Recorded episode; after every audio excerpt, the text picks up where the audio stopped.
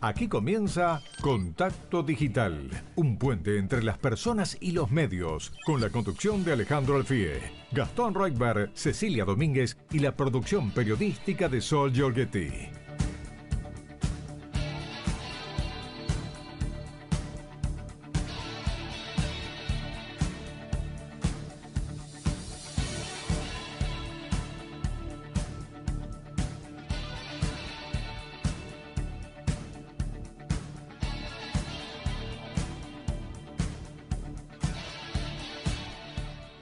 Buenas tardes a todos los oyentes de Radio Rivadavia. Les habla Alejandro Alfí en esto que es Contacto Digital. Hermosa y calurosa tarde en Buenos Aires. Son las 3 de la tarde y 2 minutos. Y acá estamos con Cecilia Domínguez. Hola Ceci, ¿cómo estás? Hola Ale, ¿cómo te va? Feliz sábado, calurosísimo, ¿eh? Está bravo. Pero levantó ahora, me parece. Sí, 31 grados 6 décimas, esa es la temperatura, está despejado el cielo y vamos a tener buen tiempo este fin de semana.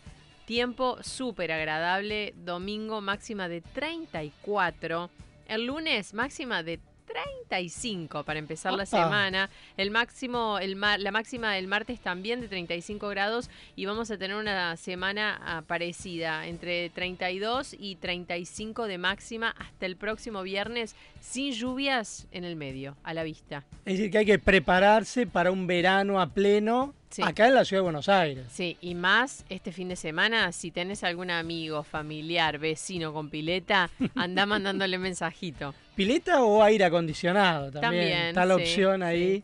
Pero claro, cuando hay más de 30 grados, yo te digo la verdad, ya me molesta. Si bien soy del team verano, sí. pero arriba de 30 es un problema. Y sí, es complicado porque si no tenés las comodidades o, como decía, sale aire acondicionado, pileta, un ventilador y está bravo. Complicado.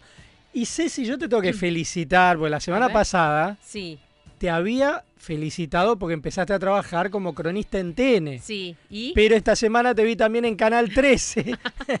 sí, también. Así que duplico las felicitaciones. Gracias. Porque es un trabajo increíble, además de hacer contacto digital, estar TN, Canal 13, todo el día, aparte de la mañana hasta el mediodía de corrido. Y además sale mucha gente que, ¿sabes qué me dice? A ver.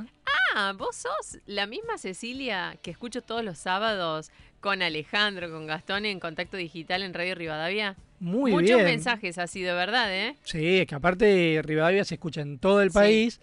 Y nosotros ya tenemos una comunidad de oyentes fieles, digamos. Sí, muy grande. A veces uno no toma dimensión, lo tomamos, tomamos dimensión cuando nos llegan los mensajes, pero es muy grato además que que nos sigan mandando por fuera de este ratito que tenemos los sábados. En la semana a veces nos llegan. Yo los escucho los sábados. Es muy gratificante.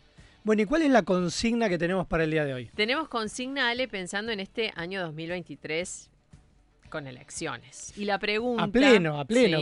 porque la semana pasada, viste que fuimos con una pregunta más ambigua. Sí. Y todos respondían con la actualidad política. La gente se va a la política. Bueno, hoy fuimos directo a la política, sin vueltas. La pregunta que te hacemos a vos que estás del otro lado es ¿quién te gustaría que sea candidato presidencial? Y estamos en redes sociales para que nos escribas, en Facebook, en Instagram, también en Twitter, arroba contacto 630 y en WhatsApp 11 50 26 8630. Ya podés responder a la consigna ¿quién te gustaría que sea candidato presidencial? Y yo te voy a decir algo, mira, te voy a dar la respuesta, pero los voy a sorprender. No me digas. Sí, sí, A ver. Yo quiero que sea candidata presidencial. No, no me digas. Cristina Fernández de Kirchner. No puedo creer. ¿Sos vos, Ale? Para que pierda de una buena ah. vez. ah, bueno, por eso. que se presente, que sea derrotada y que finalmente se vaya a su casa. Porque si no, es como que tenemos el fantasma de Cristina. Viste, ahora gobierna Alberto Fernández, pero la que toma las decisiones es Cristina Kirchner. Se dice que también para estas elecciones quieren elegir a alguien que represente a ese espacio, pero que finalmente la líder sea otra vez Cristina Kirchner. Bueno, que se presente. O sea, que sea ella la candidata presidencial, que pierda de una buena vez por todas y listo, que se retire. Pero no esto de tenerla ahí siempre atrás del trono, dando órdenes. Bueno, ahora están con el juicio político a la Corte Suprema, que es una idea de ella. Es decir, desde el primer momento quiere tirar a todos los jueces por la ventana. Bueno, ¿por qué? Porque la condenaron, porque quiere garantizar su impunidad. Entonces, bueno, terminemos de una buena vez con eso, que se presente a elecciones y que sea derrotada de una buena vez por todas. Acá, Ale, la gente ya está sumando nombres. Hay uno que se está repitiendo bastante, ¿eh? A ver. Patricia Bullrich. Ajá, bueno. Miriam de Palomar suma a Mauricio Macri. Dice, buenas tardes, Contacto Digital, yo quiero que sea candidato presidencial Mauricio Macri. Mi candidato presidencial es Morales. Otro mensaje, no nos deja el nombre. La Bullrich ponen algunos, así. La Bullrich la Pato Bullrich. ¿Viste? Sí. Otro mensaje, propongo a Patricia Bullrich como presidenta, dice Norma. Acuérdense de mandarnos el nombre y de dónde son también, así sabemos de dónde nos escriben. Yo quiero que sea candidata Patricia Bullrich, Gladys de Quilmes.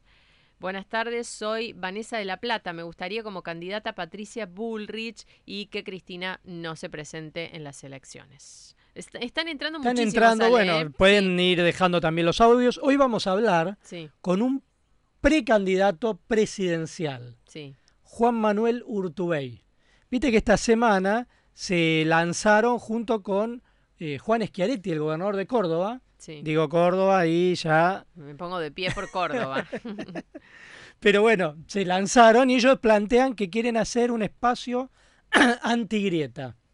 Entonces, bueno, vamos a hablar con Urtubey, él fue gobernador de Salta y también fue el candidato a vicepresidente de Roberto Labaña en 2019. Entonces, es alguien que viene trabajando ese espacio. Eh, hoy día eh, hay un interbloque federal, ¿no? Donde están Florencio Randazzo, Graciela Camaño. Bueno, vamos a preguntarle si se referencian con este interbloque, cuáles son las propuestas que están planteando para la candidatura presidencial. ¿Quiénes más se podrían presentar? Porque en principio lo que uno sabe es que se va a presentar Urtubey en esa paso, también Juan Schiaretti, y que podría haber algún candidato más, por ahí algún otro gobernador. Se habla también, ¿sabes de quién? De Facundo Manes, pero es un misterio, porque Manes sigue siendo parte de Juntos por el Cambio, pero algunos que están en este nuevo espacio dicen que les gustaría un acercamiento con Manes.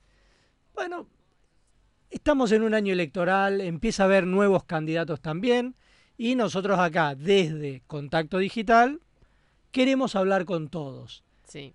Y Ale, no te puedo explicar cómo les gustó la consigna. Ah, bueno, ah, bueno, bueno. ¿Quién te gustaría que sea candidato presidencial? No paran de llover mensajes, Ale. Genial, porque vos viste que el programa Contacto Digital se hace con los oyentes. Sí, y si nosotros no podríamos hacer nunca este programa si no fuera con los oyentes.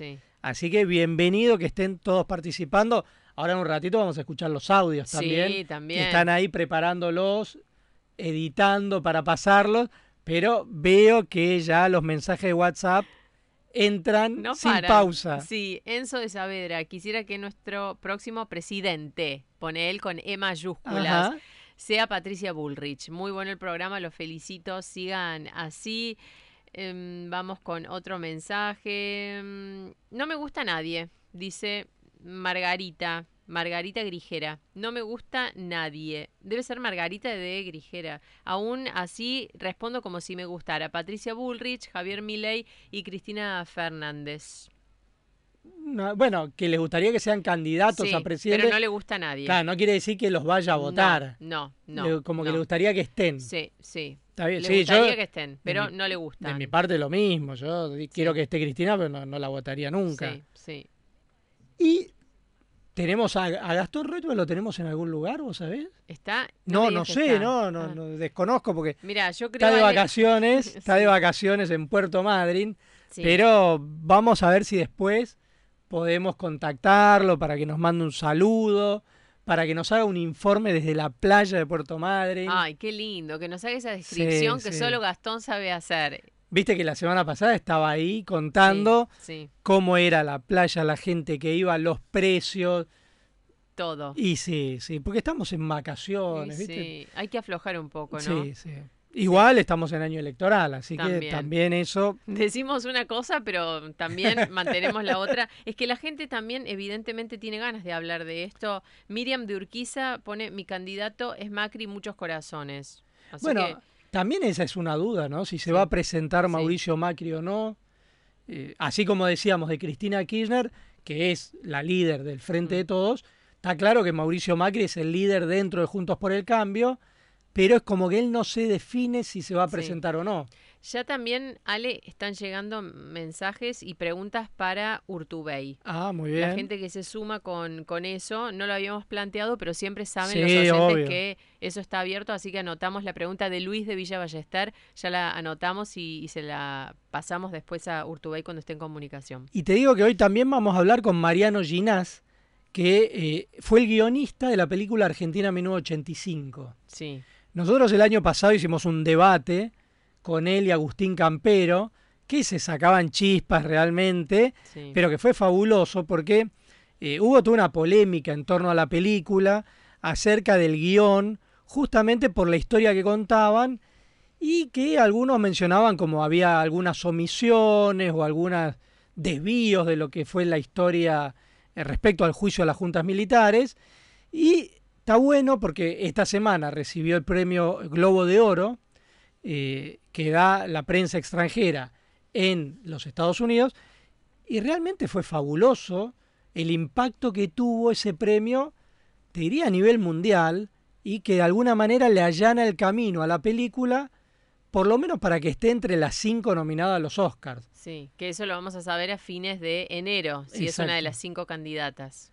Así que bueno, también vamos a hablar con Mariano Ginás del impacto que está teniendo esa película a nivel global, de la discusión que se armó en torno al guion justamente de la película, y te diría también en torno al crecimiento que está teniendo el cine argentino en general. Vos sabés que esta película se dio en los cines, pero también en Prime Video, una de las plataformas de streaming, y en muchas otras hay un montón de películas argentinas y cada vez más que participan en la producción y financian también la producción. Que eso es muy importante porque hasta el surgimiento de estas plataformas de streaming, la mayor parte de la financiación venía Sí, del Instituto Nacional de Cine, del INCA. claro. Bueno, ahora con estas plataformas empieza a ingresar mucho financiamiento internacional de esta que es Amazon Prime Video, de Sí. Netflix, Ujú. Star Plus, eh, Disney, Paramount. Empiezan a ingresar muchas plataformas a financiar y te diría superproducciones, porque Sí. vienen con dólares, con euros, que realmente acá eso es más que bienvenido.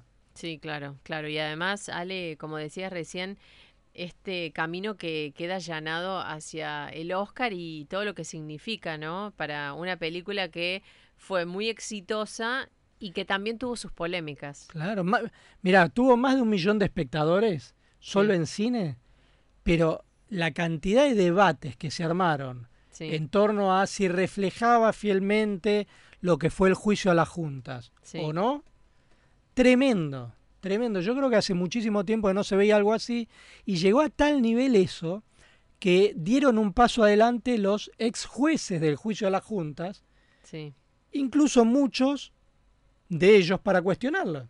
Nosotros, te acuerdas que lo entrevistamos a Ricardo Gil Lavedra, sí, que él a- había hecho una crítica muy puntual, que después se la vamos a transmitir sí. a Mariano Ginás, que tenía que ver con la placa final de la película. Sí, sí. ¿Te acordás que él decía, bueno, está bien, es una película de ficción, pero ¿por qué en la placa final ponen que eh, luego del juicio hubo leyes de impunidad y no pusieron que Carlos Menem dictó el indulto a quienes habían sido Claro. condenados Claro. en ese juicio? Bueno, un montón de polémicas. También hubo homenajes a los ex jueces de juicio a las juntas, te diría muchísimos homenajes después de esta película.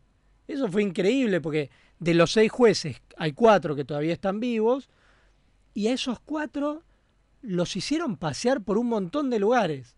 Eh, de hecho, yo fui a tres cenas donde estuvieron ellos cuatro. Eh, algo que te diría hacía muchísimo tiempo no ocurría. Sí, además, Ale, el logro de esta película de haber ganado el Globo de Oro está presente en el último spot del presidente Alberto Fernández, la foto de Santiago Mitre con Ricardo Darín y el Globo de Oro como uno de los logros de nuestro país. Así que también le podemos preguntar eso a Mariano Ginás. Se como claro. Alberto se cuelga porque la Copa del Mundo no está, pero está, sí, está. Eh, Igual el Globo de Oro. Hay que decir que no fueron todavía a la Casa Rosada. No, no, no. Tal vez con vamos el a preguntar a ver Le vamos, si... Sí, por supuesto. Sí, sí. ¿Qué harían? Sí. Bueno, entonces, ¿cuál es la consigna para que llamen los oyentes? La consigna es quién te gustaría que sea candidato presidencial. Podés comunicarte a través de nuestras redes sociales. Estamos en Facebook, en Instagram. Nos buscás como Contacto Digital, también en Twitter, arroba Contacto 630 y en WhatsApp 11 50 26 8630. Contacto Digital, un puente entre las personas y los medios.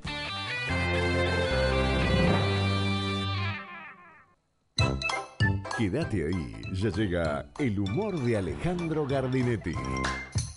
Necesitamos la energía para vivir. Aprendamos a cuidarla. Ingresa a simulador.edenor.com, disminuí tu consumo y ahorra en tu factura. Seamos conscientes, valoremos la energía. Edenor, 30 años de energía argentina en evolución. Los domingos de 16 a 17, Nueva Normalidad con Lucas Morando te brinda información y te ayuda a conocer cuáles son las últimas tendencias tecnológicas que pueden mejorar tu vida. Nueva Normalidad con Lucas Morando por Radio Rivadavia, AM630. Todo lo que pasa todo el día. Último momento. Un policía obeso cayó encima de un ladrón. O sea que el ladrón fue detenido con todo el peso de la ley. Ya validaron su identidad más de un millón de titulares del programa Potenciar Trabajo. Extendimos el plazo por única vez hasta el 15 de enero. El trámite es gratuito y obligatorio para mantener la titularidad del programa. Entra a la aplicación Mi Argentina en la opción Mis Cobros. También podés acercarte con el celular a tu unidad de gestión o al centro de referencia del Ministerio de Desarrollo Social más cercano y te vamos a ayudar. Queremos conocerte mejor. Argentina.gov.ar barra Potenciar Trabajo. Primero la gente. De Desarrollo Social. Argentina Presidencia. Radio Rivadavia AM630 en vivo las 24 horas por YouTube. Disfruta de la transmisión y accede a notas editoriales y pases de nuestros conductores. Encontranos como Radio Rivadavia AM630. Suscríbete, mira y comenta. Radio Rivadavia AM630. Todo lo que pasa todo el día. Verano en Radio Rivadavia AM630. Contacto Digital, un puente entre las personas y los medios.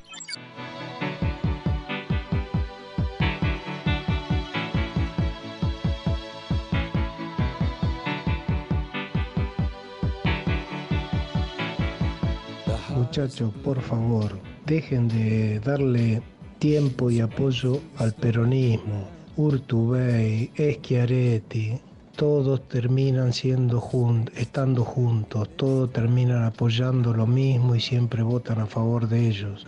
Por favor, no seamos útiles para hacerle el, el favor a ellos. Traten de desenmascarar al peronismo de una vez por todas. Gracias. Escucho todos los días eh, Radio Rivadavia toda la semana. Ustedes muy bueno, el programa de ustedes también, unos genios. Es buena la de Cristina, eh, que se presente así una buena vez y se siente derrotada de que nadie la quiere y se va, pero que la metan presa también, o que devuelva todo lo que se llevaron. Eso es lo que pasa. Como presi, me gustaría la presidente Patricia, Patricia Bullrich. Abrazo, Carlos de Voto. Hola chicos de Contacto Digital, como siempre un hermoso programa que van a hacer. Mi candidata, la candidata es Patricia Patito Bullrich y debería competir frente a Cristina, así, se así la humilla del todo de una buena vez, porque solo la, la viveza, la inteligencia de una mujer brillante solamente puede vencer a la maldad infinita que tiene la que ya conocemos todos. Un abrazo Marcelo Ferreira de Castelar.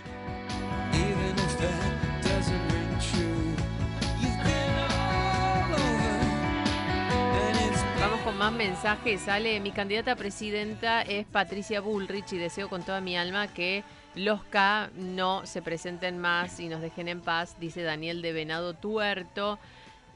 Muchos mensajes, sale. Hola Rivadavia. Primera vez que los escucho, me encantó la consigna. Dice Muy Alejandra bien, de bien. Ushuaia. Una nueva oyente tenemos. Sí, y propone el mago. Un mago, dice. Ah. El mago mandarle como presidente. Bueno, yo lo votaría a Javier Milei, no porque me gusta, sino para terminar con la casta, dice José de Corrientes. Hola, buenas tardes, los, es- los estoy escuchando. Mi nombre es Nelly de Morón y mi candidata es Patricia Bullrich. Basta de kirchnerismo, dice Marta nos dice, hola, mi candidata es Patricia Bullrich y el resto atrás, sin egos, apoyando. Ahora, Ceci, de, porque veo que están entrando sin parar los mensajes y realmente es un placer que la gente esté Sí. participando tanto, pero de cada 10 mensajes, como que aquí en la mayoría que están poniendo. de cada 10, te diría que 5 son para Bullrich, 3 para Macri y 2 para Milei. Wow. Por la cantidad que estoy leyendo. Obviamente Sí, no sí. es parámetro más que de esto, Sí, ¿no? sí, la gente que va llamando y Sí, de los que leo, no Sí. necesariamente los que leo al aire porque nos van llegando muchísimos al mismo tiempo. Osvaldo de Lanús dice Patricia Bullrich, presidenta. Mi candidata es Patricia Bullrich, Federico de Mendoza. Mi candidata es Patricia Bullrich. Bueno, se sumaron muchos ahora de. Patricia Bullrich, gracias. Nos dice Sandra, la reta es más de lo mismo. Elena, eh, recién nos... Marta Elena, recién era la oyente que nos mandaba todos atrás sin egos apoyando, se corrigió en su nombre. Candidata Patricia Bullrich, dice otro oyente. Rubén de Cañuelas, voy por Patricia Bullrich. A ver este mensaje. Mi candidata es Patricia Bullrich, soy de Parque Chacabuco.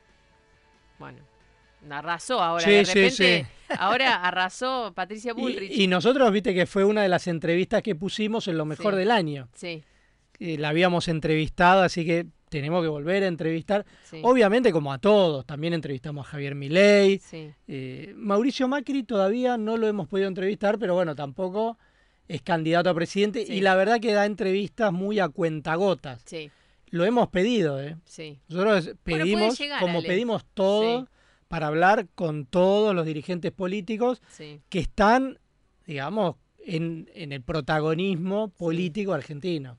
Una, un mensaje distinto de A ver. Maribel de Escobar. Muy dice, bien. yo prefiero a Lilita. A Lilita, porque es una genia, dice. Está muy preparada y es buena moza natural. No tiene Botox. Lilita Carrió. Sí. Muy Pero bien. dice, ya se retiró Lilita. Es una pena, nos dice Maribel de Escobar. Bueno, así que bastante, bastantes votos. Patricia ahora Patricia Bullrich te diría siete Bullrich, Ajá. dos Macri y uno Milei. Bueno, y vamos a ver, vamos a ver si alguno, luego de esta entrevista, también suma a Juan Manuel Urtubey, porque nosotros abrimos el juego para todos los candidatos. Así que ahí me avisa nuestro productor que estamos en comunicación con el precandidato presidencial Juan Manuel Urtubey, ex gobernador de la provincia de Salta. Hola Juan Manuel, te saludamos Cecilia Domínguez y Alejandro Alfie. ¿Cómo estás? Buenas tardes. Muy buenas tardes, ¿cómo están ustedes? Bien, muchísimas gracias. Como habrás escuchado, con los oyentes hay que remarla. Sí, no, no. Viene, Está durísimo, está viene, durísimo. viene complicado. Bueno, este, lo, lo primero que me gustaría preguntarte es eh, cuáles son las primeras, eh, las principales propuestas del espacio que lanzaron esta semana con el gobernador cordobés Juan Schiaretti. Mira, lo primero, hay una cuestión actitudinal previa, que es partir del concepto que lo que vamos a buscar es unir a los argentinos en vez de dividirlos, caminar unos con otros y no unos contra otros, o sea, como, como base conceptual que no tiene que ver con una cuestión casi naif o estética, sino con una profunda cuestión de si vamos a construir un destino común para Argentina o no. ¿Para qué queremos unir a los argentinos? Para que nos sumemos todos a un proyecto de desarrollo productivo que nos permita salir del estancamiento en el cual estamos hace por lo menos 13 años. La Argentina cada año se está cayendo un poco más que el año anterior. Vos me dice el PBI per cápita de hace 13 años y ahora, y todos los años nos vamos cayendo un poquitito más. ¿Cómo se sale de esto? Apostando a aquellos que pueden generar desarrollo en la Argentina. Complejo agroalimentario, economía del conocimiento, generación de energía, o sea, aquellos sectores que realmente te pueden hacer la diferencia en términos de generar las divisas que necesita la Argentina. ¿no? Ahora, eh, en ese sentido, ustedes se lanzaron con el gobernador Schiaretti. ¿Qué, aliados esperan sumar a este espacio, entre comillas, antigrieta? Eh, porque digo, para que tengan una proyección nacional, por ahí les falta todavía un poco de armado, ¿no? En cada una de las provincias, ¿cómo...?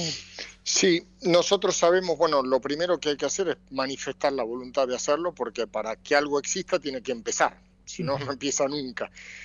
La, la, la organización electoral se genera en el mes de junio para la elección primaria de agosto. Para llegar a esa organización electoral en junio, lo primero que queremos es tener claramente definido algunos de los ejes, te los venía planteando recién, pero con detalle, cuál es el modelo del país al cual nosotros queremos ir. Sobre esa base, empezar a generar la adhesión de distintos sectores que realmente entiendan que ese es el camino para Argentina. En términos de dirigencia política, obviamente que hay muchísimos dirigentes peronistas que están entusiasmados con esta propuesta, también dirigentes de otros partidos, como puede ser el socialismo, muchos partidos provinciales con los cuales ya venimos trabajando y hablando mucho. Así que nosotros somos optimistas respecto de que se va a conformar una fuerza política importante. Ahora bien, para nosotros lo más importante, más que la especulación de resultado, es ser coherente en términos de qué propuestas estás planteando para la sociedad. Urtubey, y usted lo nombraba Schiaretti y Rodríguez A. Podría ser, eh, sé que estuvo reunido, me contó el gobernador Schiaretti con el gobernador Rodríguez A. Me parece que es un dirigente interesante que también puede ser parte de este proceso porque nosotros lo que queremos es una construcción fuertemente, como decía, diversa y plural, pero con un modelo de país común. Y ese pluralismo y diversidad se ordena desde la política, a través de las primarias. Nosotros no queremos ir a la rosca partidaria, toda esa historia. Aquellos que tenemos vocación y voluntad de ser candidatos, vamos a ir a las primarias. Dios quiera que en nuestro espacio haya tres, cuatro, cinco candidatos, los que sea presidente, y desde ahí la gente elija quién es el que le parece más fuerte. Para nosotros la diversidad no es debilidad, sino todo lo contrario. ¿Y ahí les gustaría que se sume Facundo Manes? Si vos me preguntás mi opinión, a mí sí me gustaría. No sé si él tendrá voluntad de hacerlo, pero me preguntás a mí sí, porque me parece que eso es una persona valiosa, fue un aporte importante en la última elección en la provincia de Buenos Aires, me parece que tiene mucho para aportar, pero sinceramente mi respuesta es solamente una expresión de anhelo, de voluntad, porque no, no, no he hablado de eso con él, quiero ser totalmente honesto. ¿Y cuáles son las... Eh alternativas que usted propone para solucionar algunos de, los problemas que tenemos. Pienso uno de ellos como en materia económica la inflación. La única manera de resolver el problema fiscal de la Argentina, que es el que después te genera inflación, es crecimiento.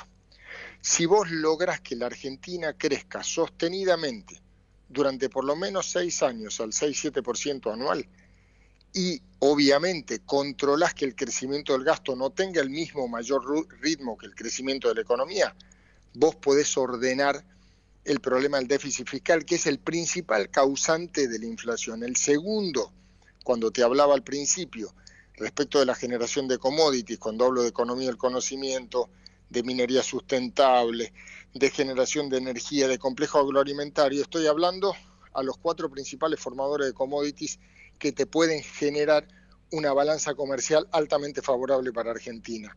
Con una balanza comercial favorable y con una, un camino hacia el equilibrio fiscal, inevitablemente vos vas a bajar la presión sobre el sistema monetario y eso va a hacer bajar la inflación. Cualquiera que te plantee que va a resolver el, el, el problema de la inflación con, una, con un shock en un par de meses te está mintiendo porque ya se sabe que eso no se puede. Lo que hay que tener es un plan sustentable para hacerlo de verdad de una manera sostenida.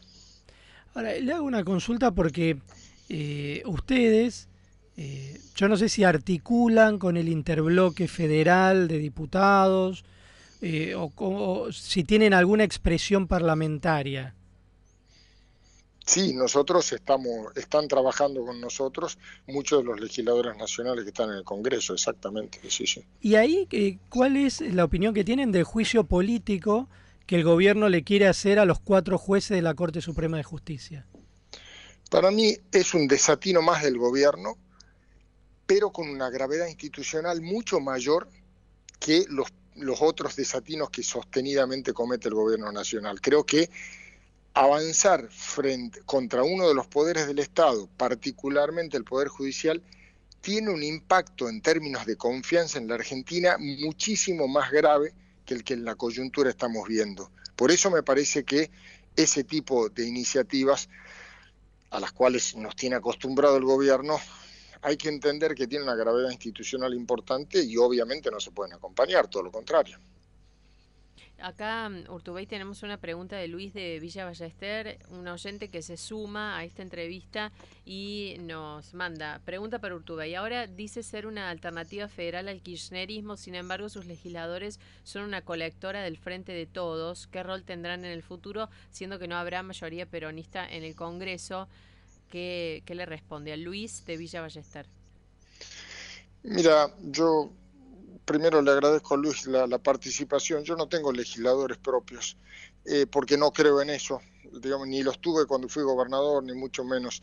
Nosotros tenemos un modelo de país muy diferente al del kirchnerismo, lo estaba diciendo recién con el tema de la Corte, con el tema del modelo de desarrollo.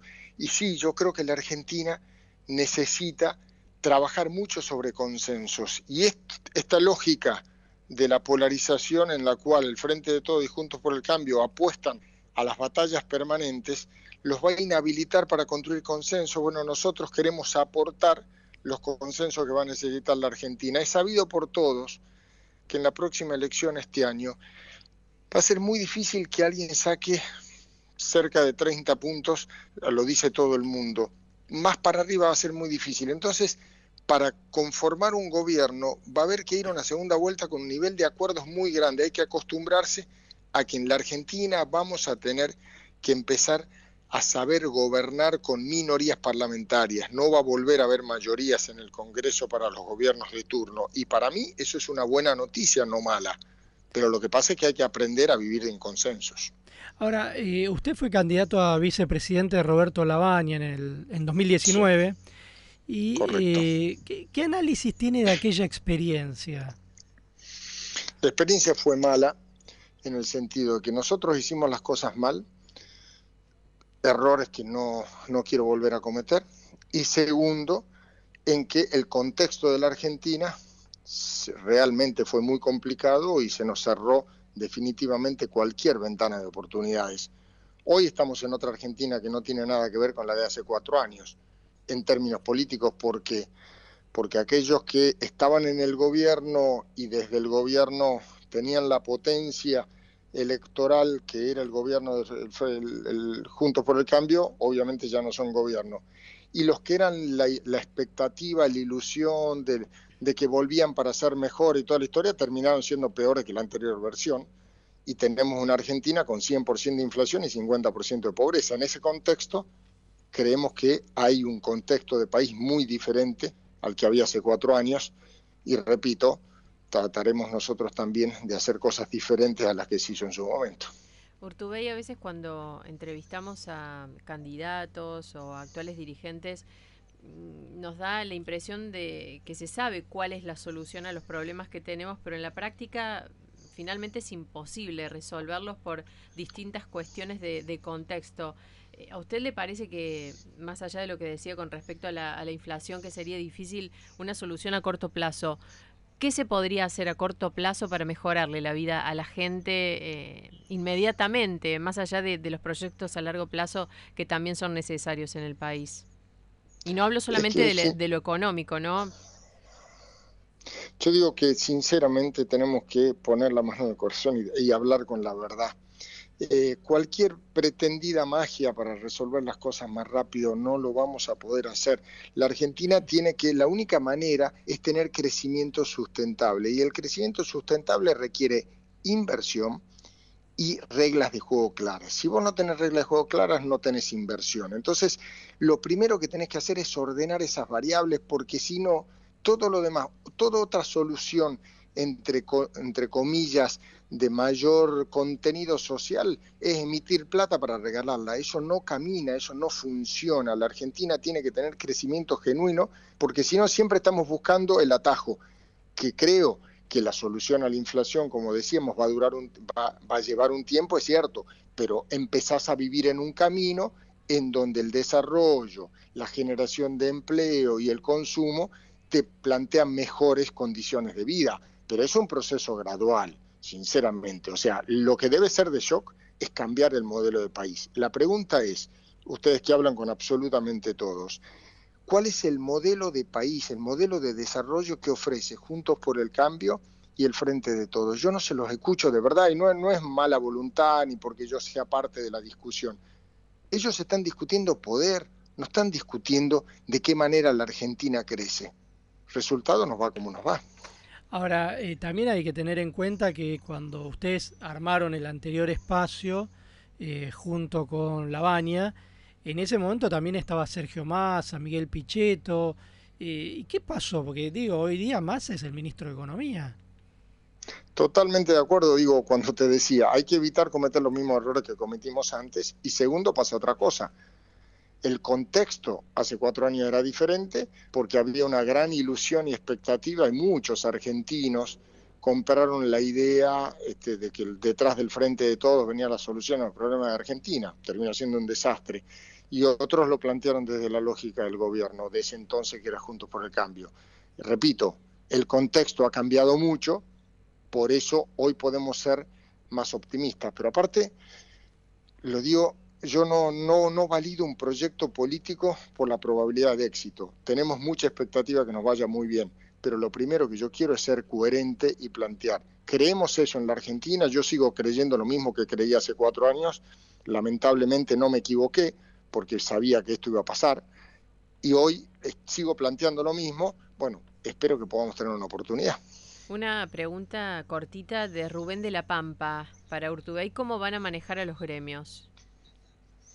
Esencialmente en una Argentina con reglas de juego. La Argentina necesita reglas de juego. Cuando vos tenés reglas de juego, las tienen que acatar todos, gremios, movimientos sociales, empresarios, trabajadores.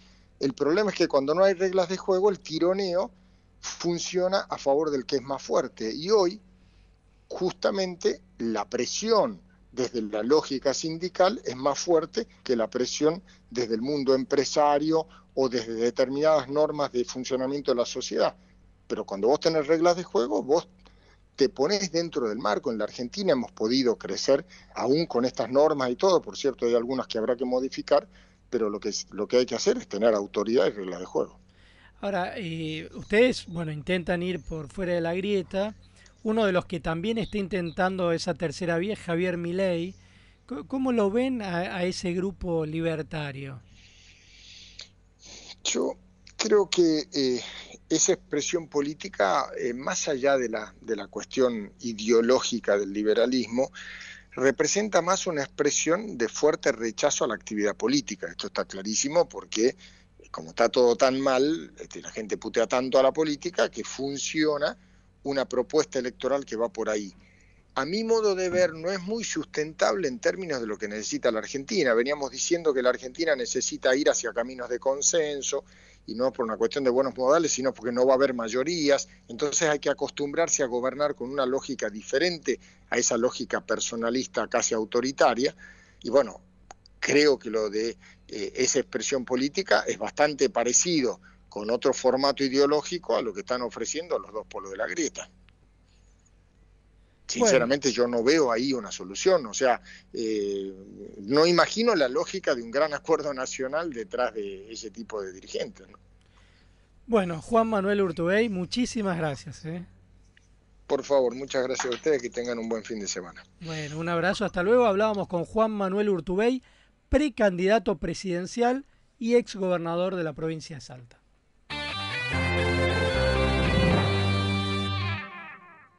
Humedad en techos y paredes. Pinta con Plastiprem. Plastiprem de Premier. Solución definitiva a los problemas de humedad. Ahora podés ver los pases entre los conductores de nuestra programación. Ingresa a rivadavia.com.ar, cliquea en la cámara y listo. Entra, mirá y disfrutá. Radio Rivadavia, AM630. Todo lo que pasa, todo el día. Uno para los nenes, que es un punto amarillo en un rincón, un chisito en penitencia. ¿Pensás en tu salud y la de tu familia? Pensá en MGN Salud. MGN Salud es una empresa de medicina privada que te brinda los mejores profesionales en todas las especialidades médicas, con centros y laboratorios de primer nivel. Envía un WhatsApp al 1140 46 27 27 y asesórate con un ejecutivo. Ahora, en MGN Salud, podés aprovechar tus aportes. Envíanos durante las 24 horas un WhatsApp al 1140 46 27 27. Recordá, MGN Salud siempre cerca. Superintendencia de Servicios de Salud www.sssalud.gov.ar 0800-222-72583 RENEM número 117924.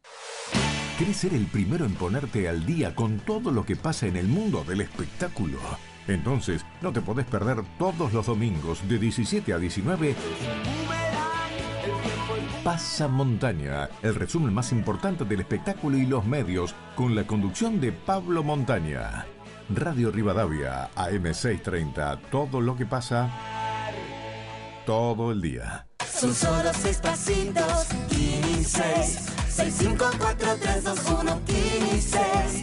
En seis pasitos y en La Plata, Buenos Aires, alguien ganó más de 344 millones 100 mil pesos con el Kini. 6, 5, 4, 3, 2, 1, 15. Comunicate con nosotros a través de nuestro WhatsApp 11 50 26 8 630. Radio Rivadavia AM630. Todo lo que pasa. Todo el día. Contacto Digital, un puente entre las personas y los medios. Young teacher,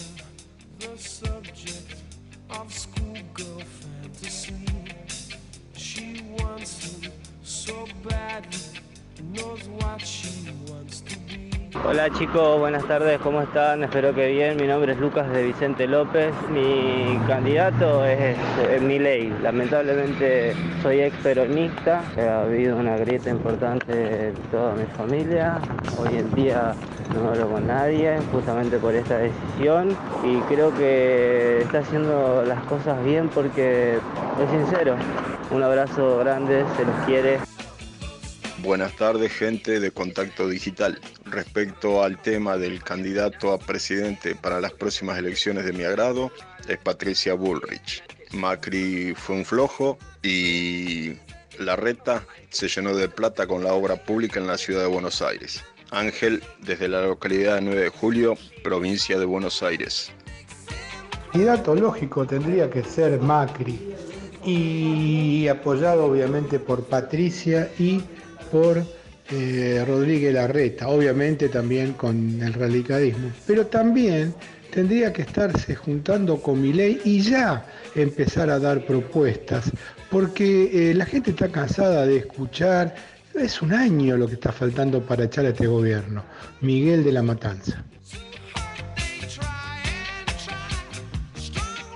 Vamos con más mensajes, Ale. Muchos que dicen que Cristina sea candidata para que no le vaya tan Ah, bien. ¿viste? ¿Viste que estaba ahí? Coinciden con vos, sí.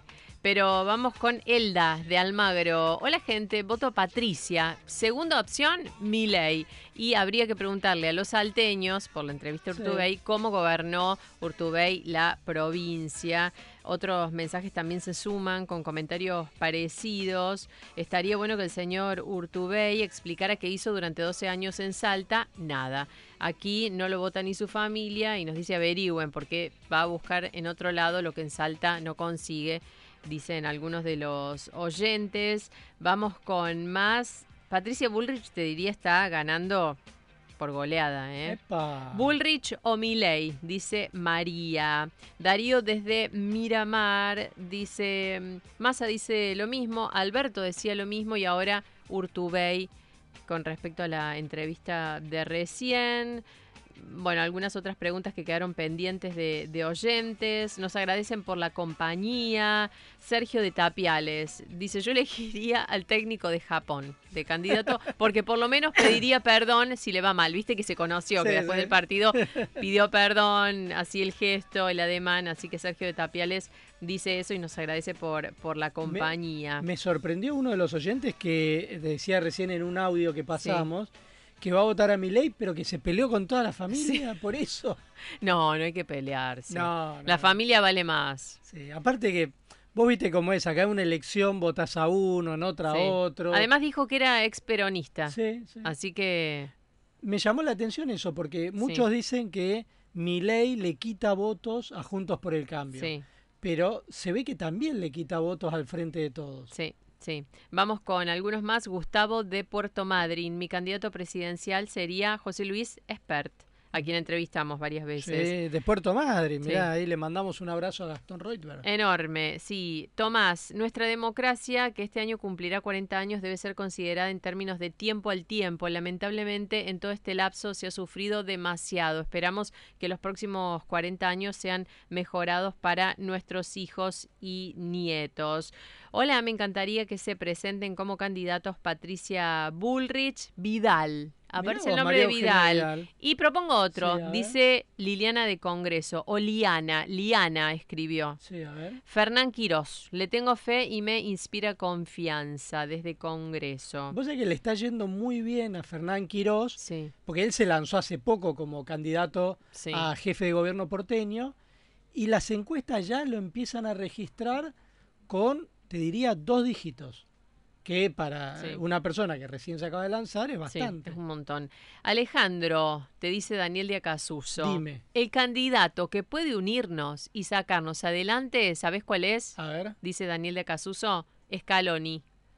Voto a lío. Y dice, planificación, liderazgo, empatía y honestidad. Y de vice, y ahora me paro, A Ale, ver. lo propongo a Pablito Aymar de Río Cuarto. Así que Scaloni y Aymar sería la Scaloni y fórmula. Aymar la fórmula, muy Sí. bien. Yo me quedo con eh, Messi Di María. Mm, Bien. Pero puedo aceptar esa también.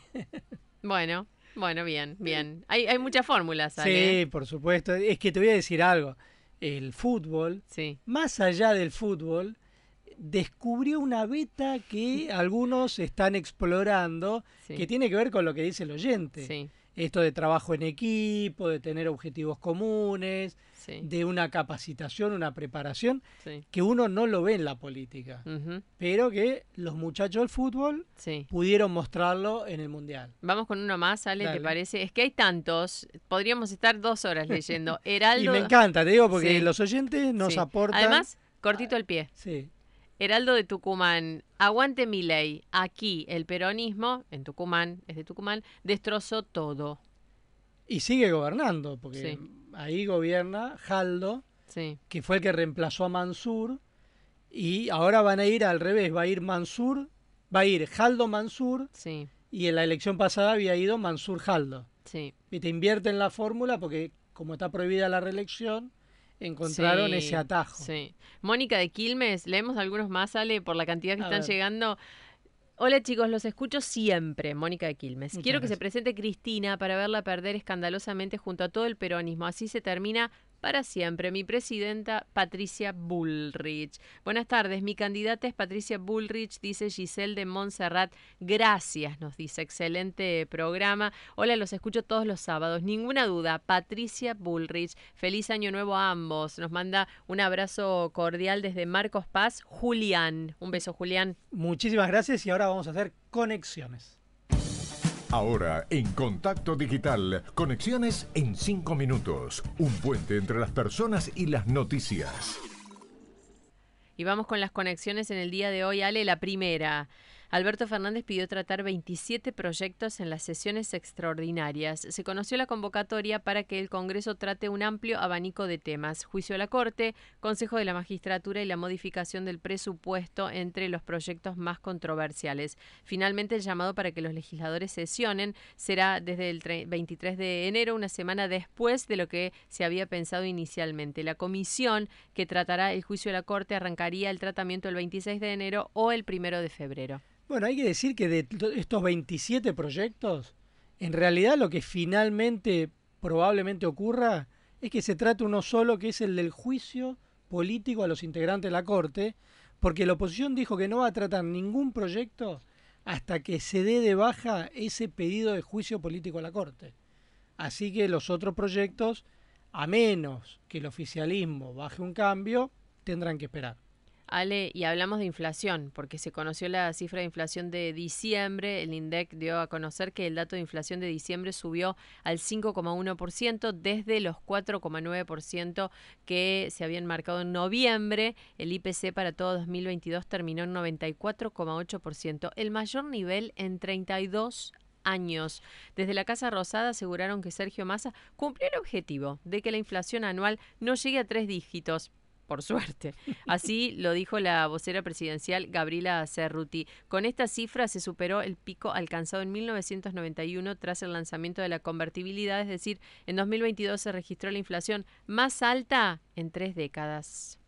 El primer objetivo que se planteó el ministro Sergio Massa cuando asumió en el Ministerio de Economía fue que la inflación no fuera a final de año, tal como estaban pronosticando algunas consultoras y la mayoría de los medios de comunicación, de tres dígitos y que se planteara una reducción de un dígito cada 75 días, reducciones bimestrales importantes. Entendemos que ese objetivo se está cumpliendo en base al trabajo que está llevando adelante el ministro Massa y todo su equipo. Ahora, Cerruti le echa la culpa a los medios de comunicación. O sea, ¿de qué está hablando? Realmente esta vocera es insólita. ¿Esto porque- es real, Ale, o es un chiste? O sea, ¿están contentos porque no llegamos a las a, la- a los tres dígitos? Y le echa la culpa a los medios de comunicación que decían que iban a llegar a los tres dígitos. 94,8%.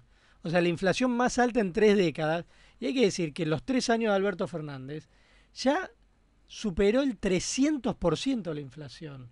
Es decir, realmente más inútiles no se consigue, pero encima le echan la culpa a los medios de comunicación como si ellos no, no fueran los que están gobernando. Pero además hablan de objetivos cumplidos y uno esperaría que por lo menos no fuera tan de esta forma eh, el anuncio de que se cumplió un objetivo, porque en realidad, ¿qué se cumplió, Ale? Nada se cumplió, porque entre 94,8 y 100 hay una diferencia, pero a la gente se le complica llegar a fin de mes igual, cuando vas al supermercado todo te aumenta muchísimo y más también, cada vez te alcanza menos, entonces la verdad es que No, es una locura, porque- celebrar el cumplimiento de un objetivo en estas condiciones Tendrían que pedir perdón. Exactamente. Tendría que decir. Perdón porque no lo pudimos Le controlar pedimos mejor. disculpas a la gente, la verdad que no, no sabemos qué hacer con la inflación. No y se puede creer. nos pero cumplimos los objetivos.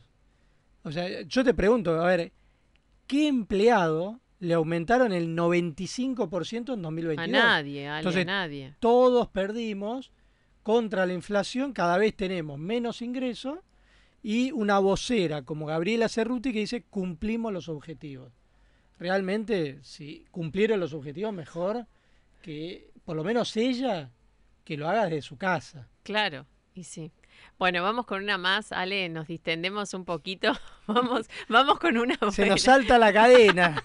Es que no sabes si reírte o llorar con estas Sí, cosas. no, tremendo, tremendo. Vamos con una buena. Argentina en 1985 ganó el Globo de Oro y se llevó el premio a la mejor película de lengua no inglesa.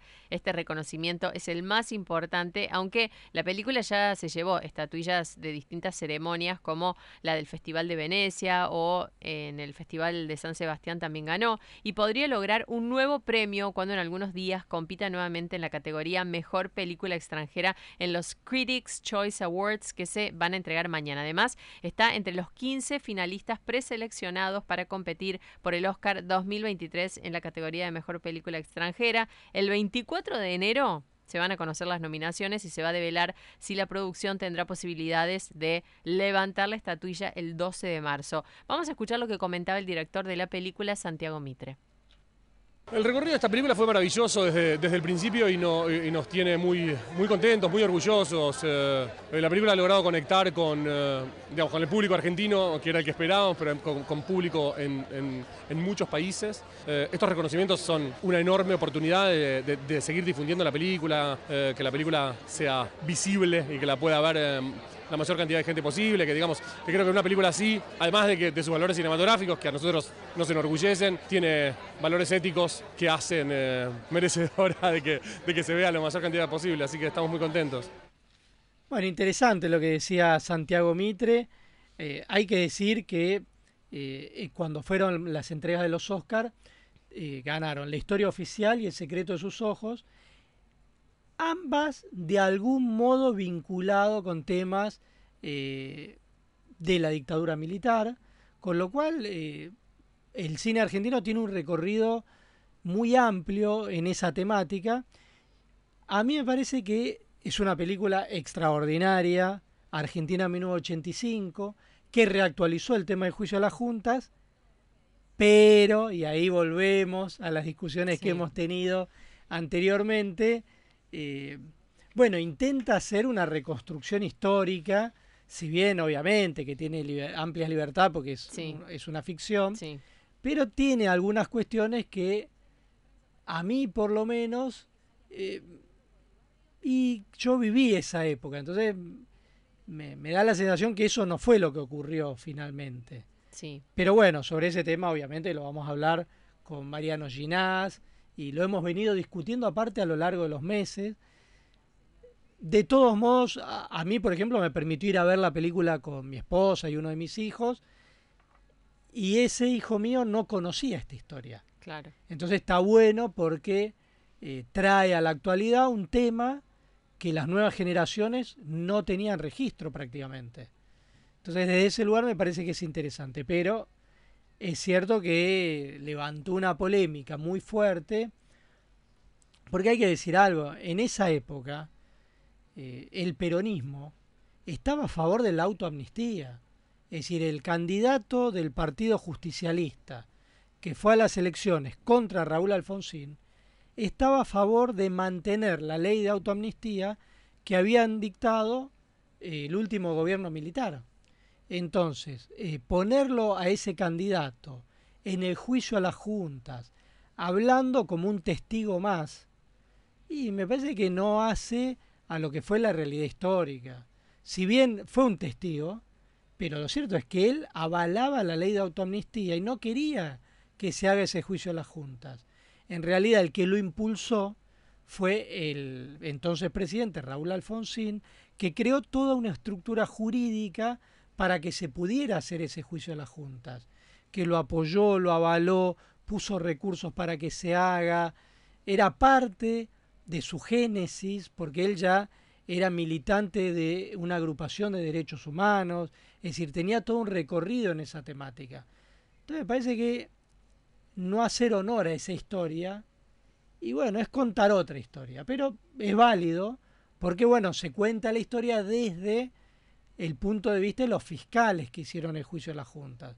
Entonces, bueno, es como otra mirada. Claro, es ficción, pero al ser una historia real que muchos vivieron, otros la estudiamos por una cuestión de que ni siquiera habíamos nacido, pero mm, me parece que eso hizo que se exigiera contarla desde otro lugar, más como un documental que como una ficción. Y me acuerdo que es un tema que hablamos en el debate claro. cuando eh, entrevistamos a Mariano Ginás, porque justamente a eso mucha gente hacía referencia. Bueno, pero ¿por qué no está esto? ¿Por qué no está lo otro? Y él, claro, lo trataba de explicar desde su lugar de, de guionista de una ficción, más allá de que el, el hecho hubiera existido y que muchos lo hubieran vivido y tuvieran otras partes de la historia que hubieran querido contar en la película. No, y hay que decir una película, como decíamos antes, completamente exitosa, es decir, que Exitosísima, sí. funcionó como película, que tuvo un impacto en la sociedad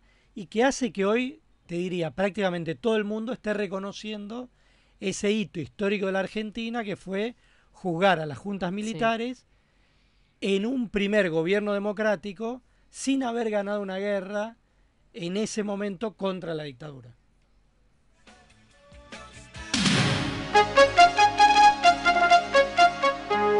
El rotativo del aire de Radio Rivadavia. Siempre antes, con la verdad. Dos minutos de noticias. Es la hora 16 en Buenos Aires, la temperatura 31 grados 4 décimas, humedad 19%. Casi el 50% de la soja se perdió por la sequía. Al inicio de la campaña, la Bolsa de Comercio Rosario proyectó una cosecha total en la zona núcleo de 19 millones de toneladas. Ahora serían de 10,7 millones. Lluvias escasas y altas temperaturas complicaron las proyecciones. La línea A de subte modificará mañana su horario de servicio por renovación del sistema de señales y frenado. Comenzará a funcionar a las 12 del mediodía y finalizará a las 22. El resto de los días será normal, salvo el viernes que terminará media hora antes por el mismo motivo. En Córdoba, la localidad de Cuesta Blanca prohíbe la emisión de música molesta en casas y negocios. La jefa comunal Ana Gaitán dijo que la medida tuvo una buena repercusión y los vecinos están de acuerdo. Remarcó que además es bueno para las personas que van a descansar. Barcelona afrontará su primera definición de una final desde la salida de Leo Messi hace dos temporadas. Enfrentará al Real Madrid por el título de la Supercopa de España mañana en Riyadh, Arabia Saudita, a las 15 horas de Argentina. Radio Rivadavia, AM630. Todo lo que pasa, todo el día. Y bebo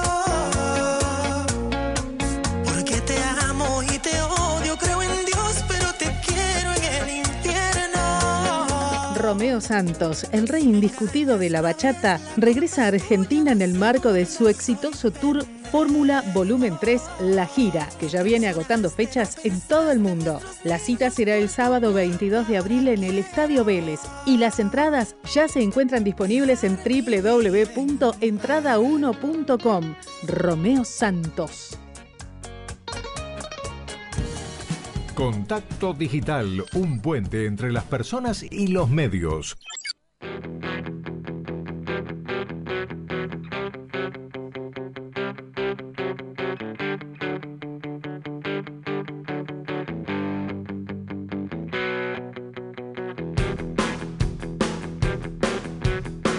Buenas tardes para todo el equipo de Rivadavia. En realidad a mí me gustaría que fuera Macri, pero como sé que le van a dejar, eh, le van a poner piedras en el camino permanentemente con la mugre que va a dejar este gobierno, prefiero que sea Patricia, que tiene mucho carácter, y las siguientes elecciones, entonces sí, cuando tengamos un país en orden, ahí sí que sea Macri el presidente. Soy Marina, de Capital. Candidato número uno, pero que elija bien el equipo y que una vez que gane, todos los que lo, apoyaron lo ayuden en esta tarea casi imposible, Mauricio Macri, por presencia, por saber estar, por conexiones, por, por Mauricio Macri, me encanta. Segunda opción, Milei, Javier Milei. Parece un loco de la guerra, pero yo me jugaría. Si no está Mauricio Macri, me juego por mi ley. Total, me equivoqué tantas veces y está rodeado de gente como mm, Victoria Villarruel y me gustan sus ideas. ¿Qué va a pasar después? No sé. Carmen de Recoleta. Hola, Rivadavia, sí. Adolfo, acá de General Madariaga. Mi candidata es Patricia Bullrich. Creo que es la única que puede poner orden, respeto y lo que hay que poner para enderezar este rumbo del país. Gracias, Adolfo de General Madariaga. Muy buenas tardes, soy Leonardo de Beleu, hermoso programa de hoy. Mis candidatos serían Javier Milei y Patricia Burrich, juntos serían imponentes. Ojalá se dé lo que yo pienso. Hola Rivadavia, hola equipo. Eh, bueno, para mí eh, el mejor candidato para, para este país en estos momentos sería el mago Mandrake. Saludos, Alejandra de Ushuaia, gracias.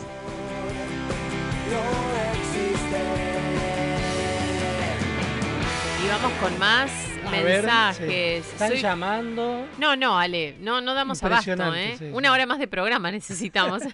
Hay que decir que nos dieron un año más de programa. Sí. Así que en ese sentido les agradecemos muchísimo a las autoridades de la radio que Sí, siguen claro. confiando en nosotros y obviamente a los oyentes y confían en nosotros por los oyentes, porque si no, no habría manera. Porque hay oyentes, estamos nosotros. Exactamente, sí, Prácticamente sí. es así. Y, y hacemos el programa en conjunto con los oyentes. Exactamente. Ale nos dice, no nos pasa el nombre, pero nos cuenta que es jubilada. Desde 2020 guardé todos los tickets del supermercado y veo los precios. Hoy 500% de aumento en muchas cosas. El alquiler era de 13.800 y hoy es de 60.000. Wow. Jubilada y paga eso de alquiler. A ver, más mensajes. Ah, porque nos están escribiendo, Ale, desde todo el mundo. Recibimos mensajes de Canadá, de los Estados Unidos, de Florida, ya vamos a leer algunos, de México, desde Playa del Carmen, México. Soy Marito y dice, si votan a cualquiera de los candidatos actuales, están en el horno. Voten a alguien nuevo que tenga propuestas potables o llamen al presidente de Uruguay para que se postule a la calle Pou. Nos dice entonces Marito de Playa del Carmen, México. Roberto de la Plata, el candidato para todos tiene que ser la memoria, porque si todos nos acordamos de la heladera vacía, claro, Sí. la heladera llena, de las vacunas, de la fiesta VIP, etcétera. Reitero, entremos al cuarto oscuro, dice Roberto, acompañado de la memoria. Y vamos con uno más, Susana de Lanús. Creo que tendríamos que dejar a los jóvenes que quieren a Milei, seguro ellos voten mejor que nosotros que votando tantas veces siempre los mismos. Tenemos un país roto. Basta de los políticos que vivieron siempre de la política. Sí, también hay que decir algo, que eh, Juntos por el Cambio es una expresión nueva de la política, Sí. ¿no? que surgió, te diría, a partir de la crisis del 2001, porque el PRO no existía antes. O sea, había, se creó para gobernar la ciudad de Buenos Aires, después se expandió a todo el país y de hecho Mauricio Macri era un político que venía fuera de la política. Sí. Eh, entonces, me parece que esa es una expresión nueva.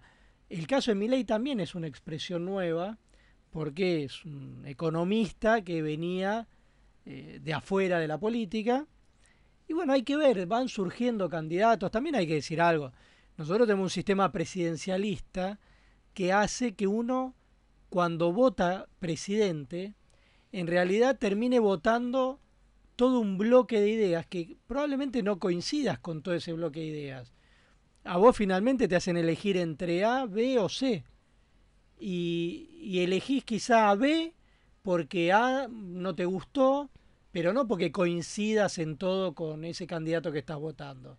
Entonces, bueno, esto digamos que no ocurre con los sistemas parlamentarios, donde quizá eh, asume un gobierno, en dos, tres meses le va mal y es reemplazado por otro, porque se reagrupan los bloques parlamentarios y se elige otro gobierno. Acá te va mal con un gobierno, como nos pasó ahora, y te lo tenés que aguantar cuatro años. Entonces, bueno, eso es lo que tienen los sistemas presidencialistas, que no tenés posibilidad de recambio en el medio de ese gobierno. Vamos con algunos más, Ale. Hola, soy Norma de Olivos. Me gusta mi ley. La reta me dejó de gustar por lo que hizo con los médicos. Una vergüenza. Hola chicos, muy bueno el programa, pero Urtubey es peronista y hace muchos años está en política, es más de lo mismo. Ellos, aunque pierdan, nunca se retiran. El peronismo le hizo todo el daño que ha podido a nuestro país. Sandra de Villa Bosch. Buenas tardes, voto por Patricia. Mano dura para sacar el país adelante, dice Luis de Santa Fe. Bueno, bastantes mensajes eh, de actualidad política realmente me, me han sorprendido hoy. Porque uno dice, estamos en vacaciones, hace calor. Viste que a veces como que vos decís, bueno, vamos a aflojar un poco. Sí. Y no. No. La verdad que este, en realidad nosotros como somos periodistas estamos muy enganchados con la actualidad Claro. y a veces nos pasamos de vuelta porque no aflojamos nunca. Pero a los oyentes les pasa lo mismo. Sí, sí, Eh, exactamente. están súper enganchados. Bueno, es que es un año electoral. Vos pensás, el mes que viene ya se empieza a votar en La Pampa. Sí. Después empieza a haber elecciones en marzo de algunas intendencias, por ejemplo en Río Negro. Sí. Y en abril ya hay elecciones de gobernador. Sí, Con sí. lo cual, te- ya está. Estamos metidos ya en este 2023 súper, súper lleno de elecciones. Vamos con el último, Ale, Sí. de, de esta tanda. ¿eh? Sigan llamando, mandando mensajes porque vamos a seguir leyendo. Santiago de Tandil dice que le gustaría como candidata a gobernadora de la provincia de Buenos Aires, A ver. Hilda Chiche Dualde. Mirá vos, Chiche Dualde. ¿Qué será de Chiche Dualde? Hace mil años que no la tenemos en Sí, el radar. Sí, cada tanto, viste, daba una entrevista. Sí, sí. Pero ahora, sí, Y está es guardada. como que está casi retirada. Bueno, lo mismo que Eduardo Dualde. Sí. Viste, gente que por ahí dan una nota, pero para opinar de algún tema, pero ya no se candidatean más a cargos electivos, ni nada de eso. Pero la gente sigue, viste, como decían antes también de Lilita Carrió. Lilita, sí, también. Son dirigentes políticos que van pasando. En el caso de Lilita, en realidad es una referente dentro de. Juntos por el Cambio, una de las fundadoras. Pero Chiche Dualde me parece que ya está cuasi retirada. Bueno, y vamos a hacer una pequeña pausa y ahí sí venimos con la siguiente entrevista.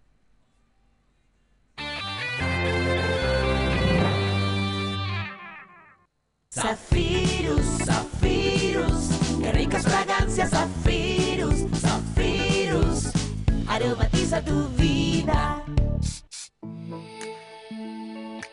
Queremos motivarte para adoptar conductas y hábitos que contribuyan al cuidado de tu salud.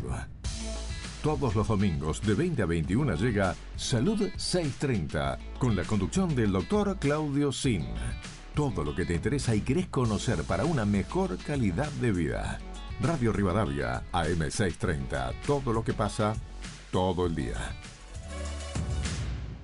Pinturas Premier presenta su revolucionario látex Sílice, 140 colores selección y especialmente diseñado para frentes e interiores. Látex Sílice de Premier, colores que protegen. Yo estudié en la escuela técnica número 35 y a través de eso pude ingresar al autódromo de la ciudad de Buenos Aires. Todo lo que uno estudia y trabaja termina dando su fruto. Tu sueño puede ser tu realidad. Hacer prácticas educativas en la ciudad es una realidad.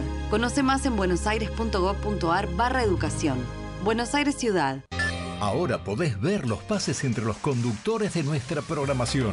Ingresá a rivadavia.com.ar, cliquea en la cámara y listo. Entra, mirá y disfrutá. Radio Rivadavia, AM630. Todo lo que pasa, todo el día. Contacto Digital, un puente entre las personas y los medios.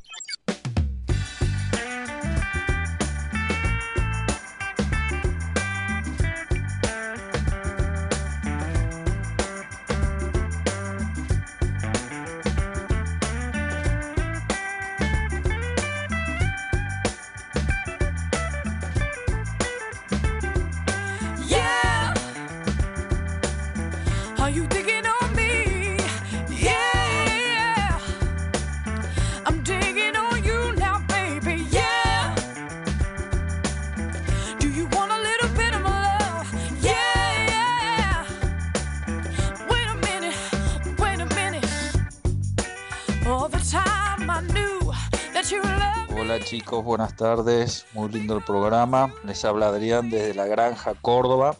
Y yo creo que estoy escuchando todos los días a Rivadavia y escucho a los políticos decir cuál es el problema, cuál es el problema y cuál es el problema, lo cual ya sabemos todos cuál es el problema. Pero solamente uno te dice cómo lo va a solucionar. Y ese para mí es mi ley. Porque las soluciones que plantean los otros ya las conocemos, ya, ya las vivimos. Y acá estamos, chapoteando en el barro. Saludos desde Córdoba. Hola muchacho, tú me parece buena persona, pero ya con el mesianismo que predica, viste, me hace acordar a Menem, Alfonsín, a De la Rúa, a Néstor, a Cristina y a este último pobrecito, viste, que con el mesianismo no vas a ningún lado. Tienen que ser muy duros hasta con la misma clase política, porque nos han reventado a toda la clase de la, de la Argentina.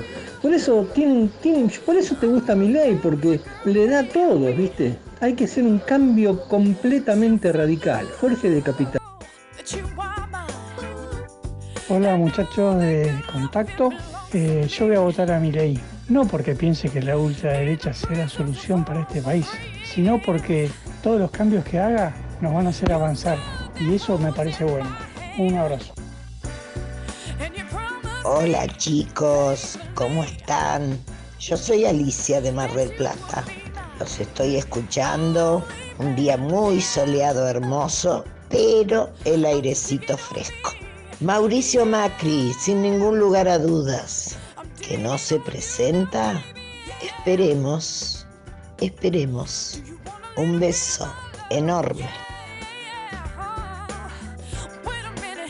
¿Qué tal amigos de Radio Rivadavia? Los fines de semana la verdad que son espectaculares los programas. Puede ser que tengo más tiempo para escucharla, pero todo el día casi escucho. Bueno, mi candidato, el primero sería Randazo, porque me parece que es súper valioso y no sé por qué nadie le da bola, no le hacen entrevistas. Y bueno, también Milei y Patricia Bullrich podría ser, pero el número uno, Randazo. Me parece que es alguien muy capaz, muy honesto y por algo lo, relegaron. Hola Ale, muy lindo programa. Quería agregar con respecto a la película que una de las grandes fallas que tiene es que no menciona la CONADEP, que fue el corazón de los juicios a la Junta. No menciona su existencia ni a sus miembros, tampoco menciona que el peronismo no quiso formar parte de aquella CONADEP. Un abrazo para todos, muy lindo el programa. Carlos de Manzanares.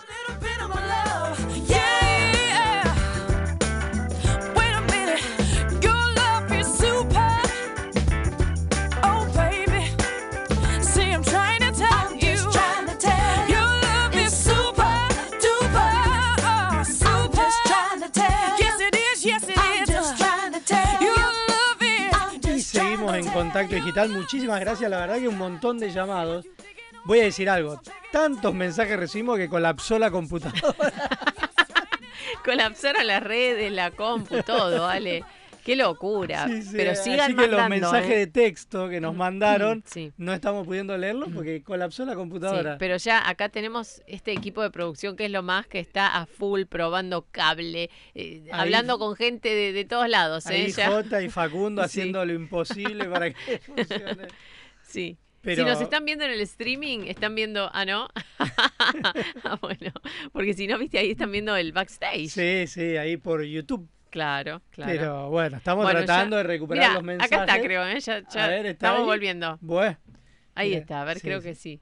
Muy bien, muy bien. Ahí, Porque nos cortan gracias, una Jota. pata, Ale, sin los Y oyentes. sí, sí, la verdad que una pena porque nosotros nos gusta leer los mensajes también, no solo pasar los audios, y de golpe colapsó la computadora.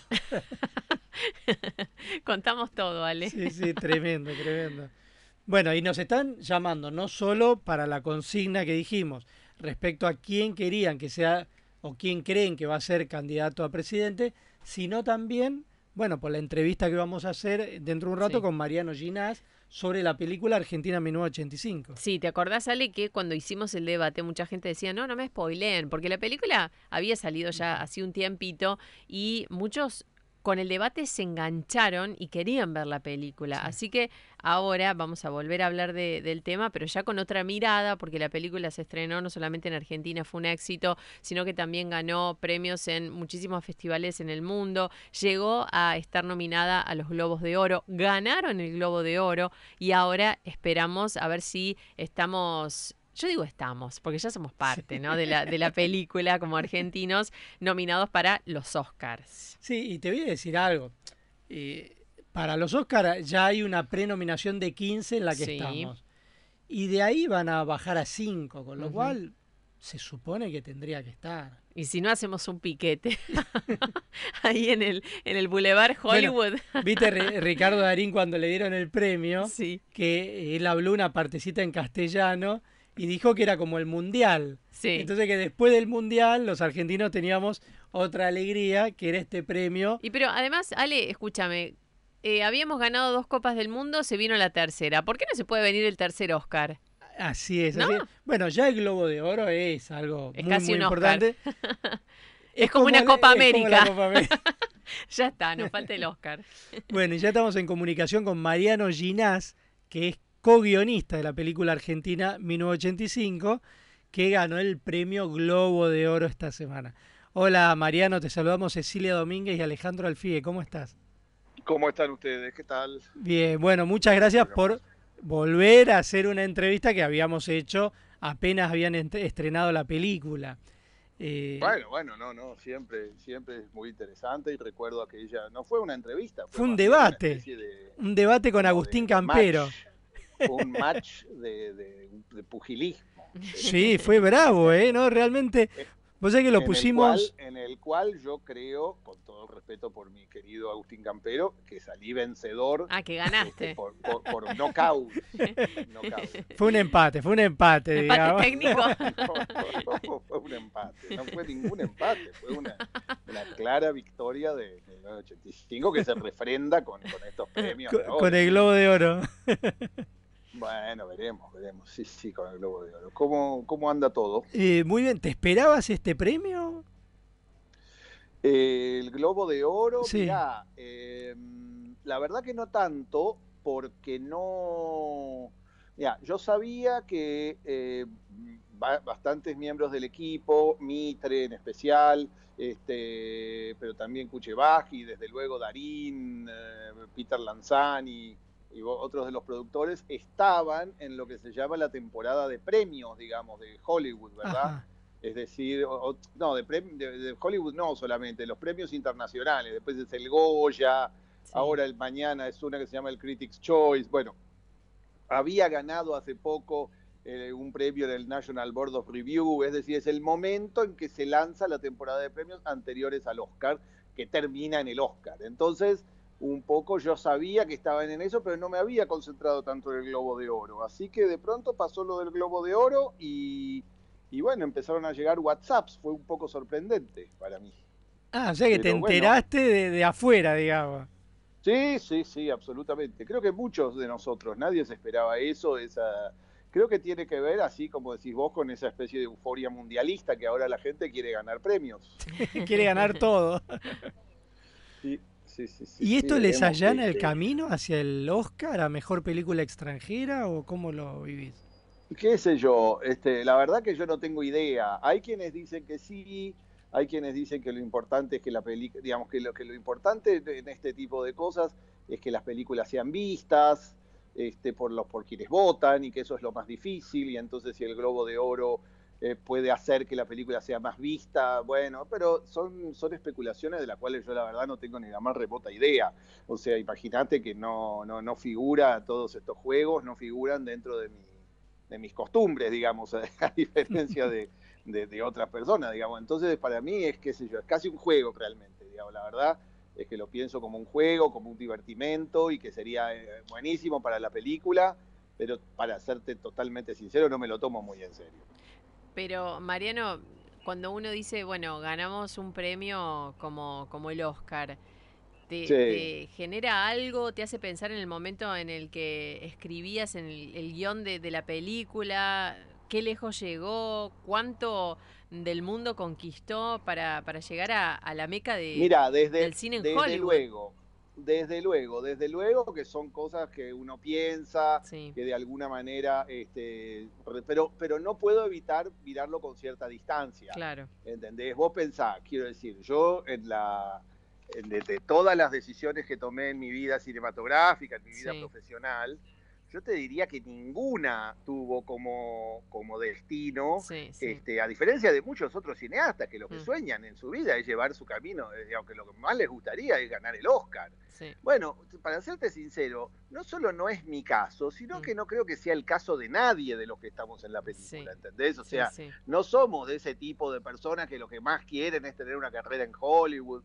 No, qué sé yo, me parece que hay algo en ese sentido de una sencillez que tiene que ver, bueno, en mi caso yo toda la vida hice películas muy independientes y, y Mitre un poco menos, digamos, sí hace películas de gran producción, pero yo creo que ninguno de nosotros tiene, tuvo como objetivo esa especie de conquista de Hollywood. O sea, no me da la impresión de con ir a la ceremonia y cruzarte con todas las celebridades, como en su momento, me acuerdo que cuando El secreto de sus ojos estuvo nominada y finalmente ganó el Sí. Oscar, ¿te acordás que Ricardo Sí. Darín, más perfil bajo, decía, bueno, no sé si voy a ir? Y Franchella que mataba por una entrada y que lo vimos treparse al escenario en algún punto. Bueno. ¿Qué team sos? Más Darín que Franchella. No, no sé si son esas dos las únicas opciones.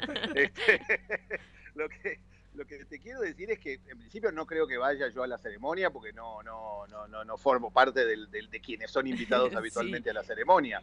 Pero, pero tampoco, qué sé yo, digamos, no, no tengo ese, no tengo ese berretín, digamos. O sea, no, no es.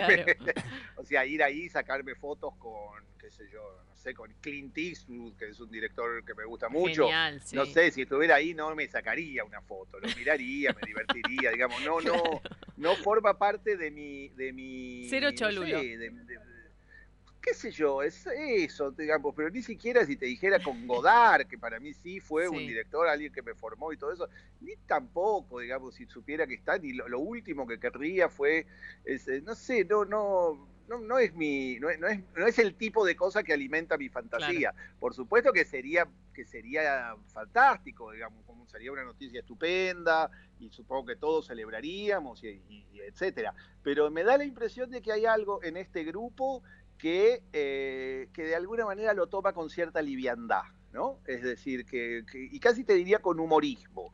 Empezando por Darín, que es sin duda quien más se lo merece de todos, digamos. O sea, Darín yo creo que sí merece un reconocimiento internacional este, que, que- que creo que no tiene simplemente porque no hace películas en inglés, porque es alguien que no le gusta hacer películas Claro. en inglés. Y entonces por eso, siendo un actor que evidentemente tiene una talla internacional, no aparece más seguido en el Oscar. Lo lógico para mí sería que Darín. Entonces eso sí, a mí me gustaría que Darín fuese alguien reconocido y que apareciera. Pero para el resto de nosotros, qué sé yo, somos gente que hace cine, ¿viste? Está en la cosa del cine.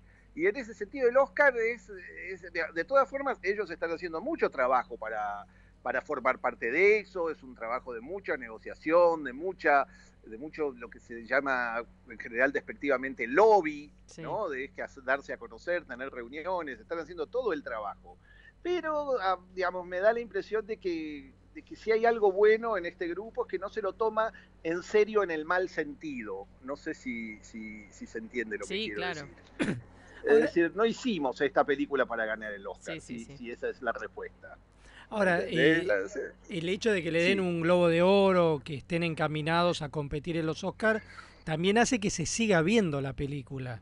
Bueno, por supuesto, ¿no? Desde luego que es algo que bueno y hasta divertido, es decir, a mí me no no, digo que no parezca que uno está que uno está un poco superado o que no le importa el tema o que mira el tema con alguna distancia, de ningún modo, o sea, o sea, es importantísimo y sería importante para el- supongo para el cine argentino, etcétera. Simplemente lo único que yo te digo es que no es que porque si no, ¿qué tendría que pensar de todas las otras cosas que yo hice? ¿Entendés? Tendría que pensar, bueno, eran peores porque no ganaron el Oscar. No, cuando a uno le gusta el cine, qué sé yo, viste, hace películas. Y si de alguna manera una especie de giro absurdo del destino lo lleva a uno a estar ahí en esos lugares, bueno, bienvenido será y uno se divierte un poco. Yo lo tomo más bien así. Y bueno, vos eh, sos director de cine, aparte de guionista. ¿Cómo vivís el desembarco de las grandes plataformas de streaming que están poniendo plata para producir películas? Bueno, esta la hicieron con Prime Video, pero también está Sí. Star Plus, Netflix. lo- las grandes plataformas están ingresando a lo que es el cine nacional. ¿Cómo, cómo vivís esa, este Mira, en desembarco? principio, lo digamos? vivo, en principio lo vivo con atención y con cautela. Este, es decir, yo eh, soy un director que hace películas muy independientes, yo nunca pedí un subsidio al Inca, por ejemplo, ¿entendés? Siempre me manejé con mi grupo, el Pampero, muy afuera de la industria, siempre muy, muy en el margen, un margen en algún punto buscado, ¿viste? Entonces, de alguna forma, cuando aparecen nuevas formas de financiación, siempre esas formas de financiación van hacia los lugares más eh, concurridos del mainstream, ¿entendés? Siempre la- la- las plataformas lo primero que buscan es, este, bueno, lo que está más consagrado, digamos, a quienes estamos más en el margen, nos llegan en todo caso más tarde esas cosas. Si bien yo acabo de escribir un guion para Netflix, si bien ya, bueno, en principio hay que ver. Eh, por ahora me da la impresión de que como es recién un desembarco, todavía están muy atadas a fórmulas un poco conservadoras las plataformas. Espero yo que eh, se vayan abriendo y que vayan generando un tipo de cine un poco más a- un poco más moderno, un poco más arriesgado. Eso es lo que yo creo y creo que puede ser. Me parece que simplemente hay que darles tiempo y por ahora, bueno, es solamente un negocio que está en desarrollo. Digo, el cine se las arregla, ¿viste? Se las rebusca desde siempre. Entonces, bueno, con mucha atención y con mucha curiosidad sería la respuesta. Ese guion para Netflix, a ver, contanos un poquito más. Es que no sé si puedo contarlo Ah. todavía, pero, pero es Un una- adelantito. No sé, no.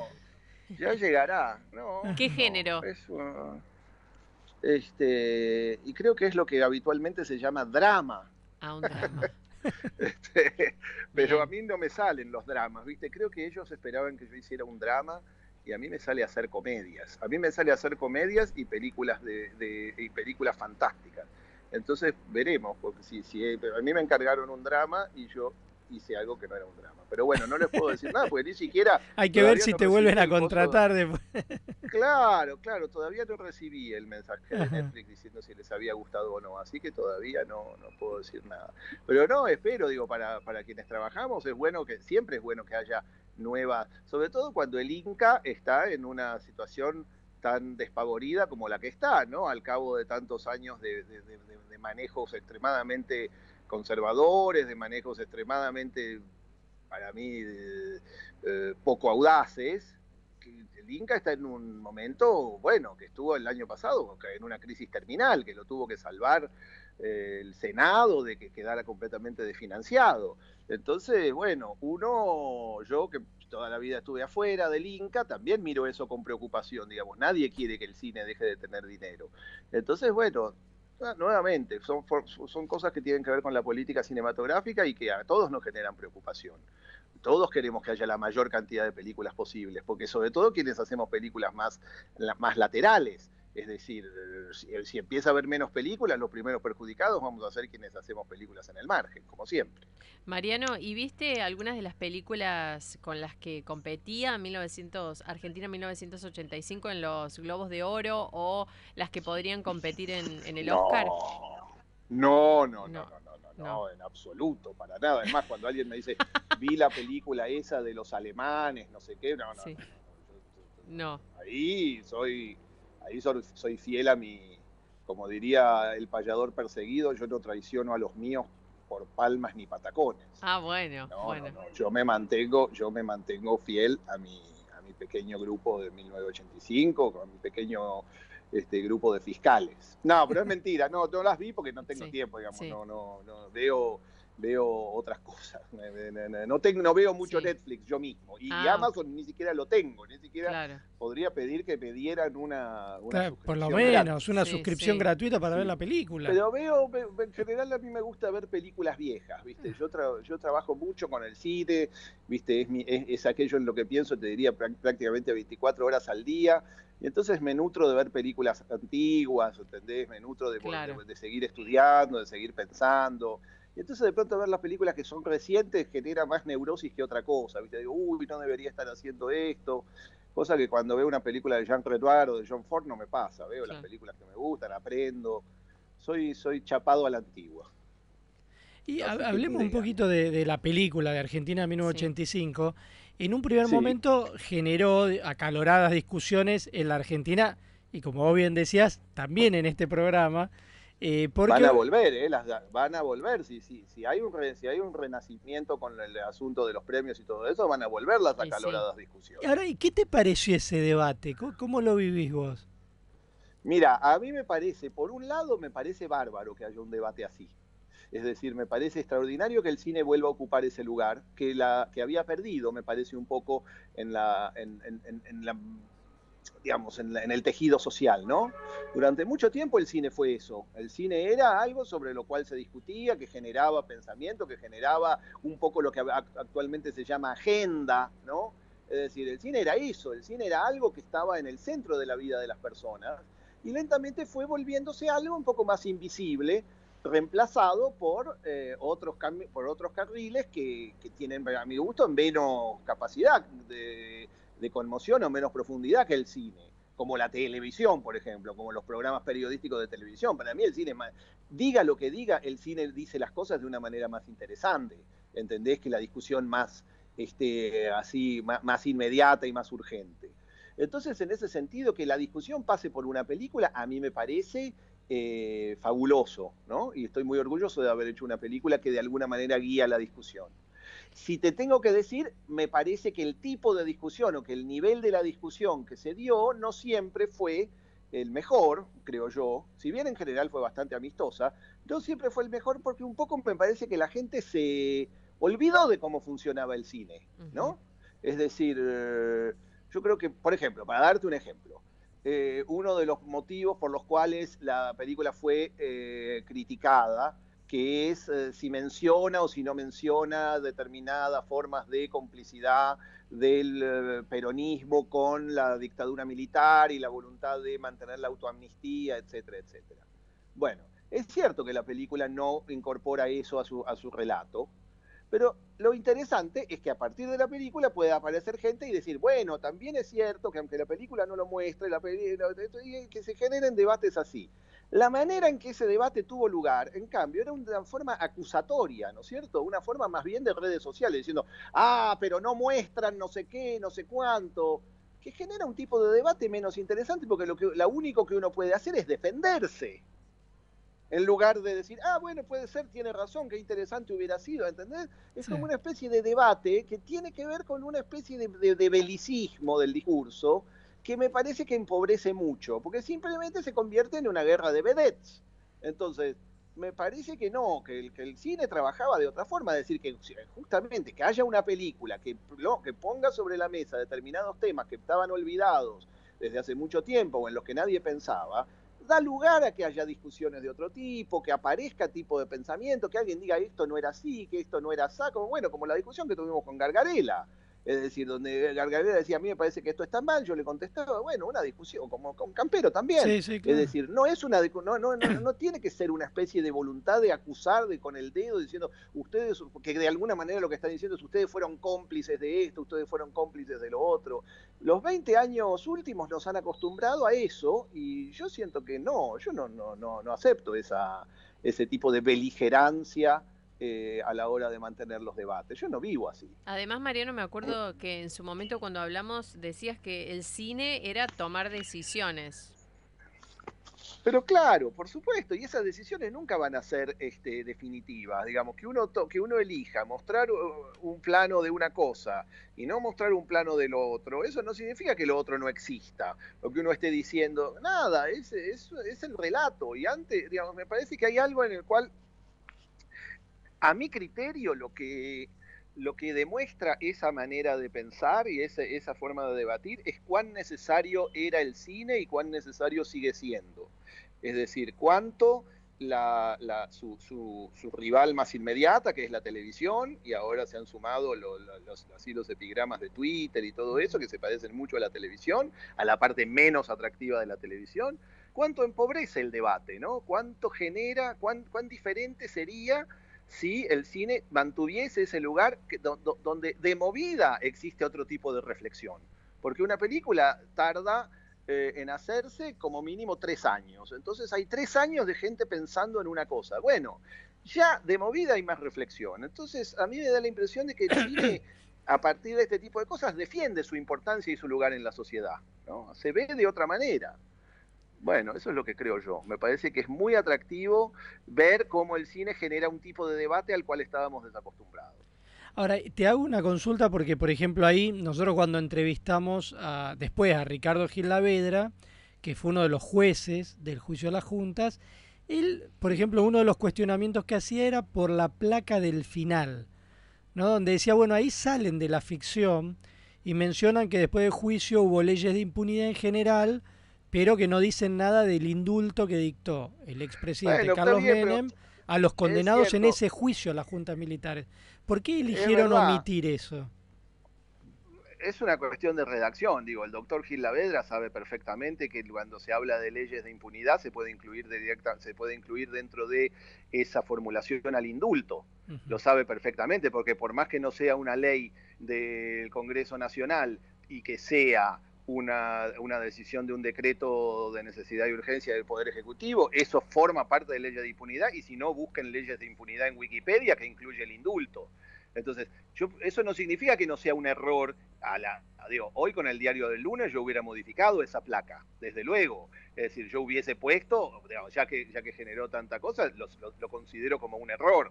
Ahora, no hay una mala intención, simplemente era una cuestión de formulación. Digamos, mencionar las leyes, porque decir, vos decís, las leyes de, de- habría que haber puesto leyes de obediencia de vida, de punto final, y los indultos de 1989 y 1990 hechos por Carlos Menem.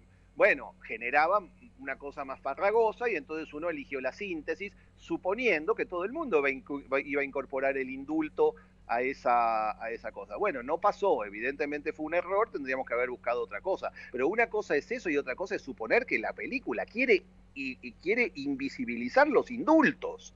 O sea, ¿en qué cabeza cabe que una película que habla sobre el juicio a las juntas y que es este tipo de película y que se pone en, eh, que pone a Estracera como, el- su personaje central y a Moreno Campo como su personaje central, quiere invisibilizar el indulto? O sea, no sé, que como, que piensan que es una película hecha por menemistas.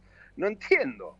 ¿Entendés? Es como una especie de voluntad, que algo que surge a partir de un espíritu invectivo, me parece a mí, es decir, de una voluntad invectiva, de cierta bronca, tal vez de ciertos celos, que por otra parte son lógicos, qué sé yo. Yo si fuera Gil Lavedra posiblemente también me, me generaría una rareza la película, porque la rareza, la película no está hecha desde el punto de vista de Gil Lavedra, que aparece también retratado en la película. Entonces es lógico que sienta cierta incomodidad, como a veces uno siente cierta incomodidad cuando hablan de uno y a uno no le gusta exactamente lo que dicen. Pero bueno, Gil Lavedra ahora escribió su libro y tiene sus cosas. Digo, me parece comprensible. Lo que no creo comprensible, o no, o no, o no estoy de acuerdo, es imaginar determinada mala intención, o en el caso de lo de los indultos, yo puedo entenderlo, pero ¿cómo? Pero, o sea, alguien puede creer que las personas que hicimos esta película estamos a favor de los no sé, o queremos in- y- y, eh, no sé qué es lo que creen, sinceramente. Sí, ahí está contada, digamos, desde el punto de vista de los fiscales, ¿no? que son Estracera y Moreno Campo.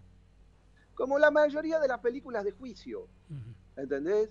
Las películas de juicio no están film, no están, eh, digo, el, el- el- el- juez en la película de juicio nunca es uno de los actores principales, si ustedes se fijan. El juez siempre es uno que aparece, golpea, dice eh, silencio en la sala. Nunca los actores principales son, son los jueces. ¿Por qué? Porque los fiscales y, o los defensores, depende de cuál sea la película, son quienes tienen que llevar adelante la- lo que se llama la performance, ¿verdad? Bueno, la mayoría de las películas de juicio están contadas o del fiscal que tiene que demostrar algo, del defensor que tiene que salvar al otro. Nunca el juez es importante. Entonces, digo, ahí hay, hay algo donde ni siquiera se tomaron el trabajo de pensar, bueno, es una película y las películas se hacen de determinada manera. ¿En qué película un juez es importante? Es, es- es el, es el- el- el que está llevando el caso adelante. Ninguna, ni siquiera 12 hombres en pugna, donde está el jurado, bueno, que es, que es una película completamente anómala. Mariano. Es una cosa que, que sí. ¿Tenían estos o se generaban estos debates o tal vez eh, alguna discusión en torno a, a estos temas cuando Mira, hacían lectura de nos- guiones? Ah, digo ya con los actores, con el no- equipo. hicimos- Mira, nosotros nos hicimos infinidad de preguntas, tomamos infinidad de decisiones, tuvimos infinidad de cuidados, pero para serles totalmente sinceros, nunca nos íbamos a imaginar que la película iba a desatar este enojo de los radicales. Jamás. Es decir, de todas las personas que pensamos que se podían enojar, nunca pensamos que iban a ser los radicales. Jamás. Es decir, más bien lo que había que hacer, en todo caso, y en ese sentido tal vez este, un- pecamos de algún exceso para, para el gusto de alguien, es que no pareciera una película excesivamente radical. Es decir, que no pareciera una especie de película propagandística de Alfonsín. Bueno, tal vez nos fuimos un poco de mambo según el gusto de alguien, pero lo que yo quiero decir es que de ninguna manera este, nunca imaginamos que iba a aparecer esta especie de, de enojo de los, de los viejos radicales diciendo que la película es poco menos que una especie de himno a, a yo no sé quién, a, a- a- Kirchner, qué sé yo, ¿entendés? No, no tengo idea, digamos, un personaje que ni se menciona. Hay, hay, hay hasta leyendas urbanas que dicen que la película está dedicada a Néstor. Unas cosas completamente de- demenciales. Entonces, eso jamás pasó, al menos por mi cabeza, no pasó nunca. Más bien era, bueno, no, este, no carguemos las tintas, no hagamos una película de propaganda política sobre el gobierno de Alfonsín. Bueno, creo que tuvimos éxito no haciéndola, digamos, no, porque no era la intención tampoco. Ahora, y Pero cuando, sí, sí, desde luego que hubo discusiones, sí, decime. cuando vos escribiste el guion, eh, el co-guionista es Santiago Mitre, Eh, ¿Cómo Sí. fue ese trabajo a cuatro manos? Eh, ¿no? De- Bueno, es un trabajo que nosotros veníamos haciendo desde hacía mucho. Ah. Es decir, nosotros trabajamos juntos desde siempre. ¿Eh? Y, y desde que él hizo su primera película en solitario, que era una película que se llamaba El Estudiante, hasta eh, la- las otras películas que él hizo con, con eso, ya estamos acostumbrados a trabajar juntos y casi te diría que formamos un equipo. Entonces no, no, no era nuevo para ninguno de los dos, más bien era lo normal. ¿eh? Es decir, que, que- que- que ambos escribiéramos juntos nuestras películas.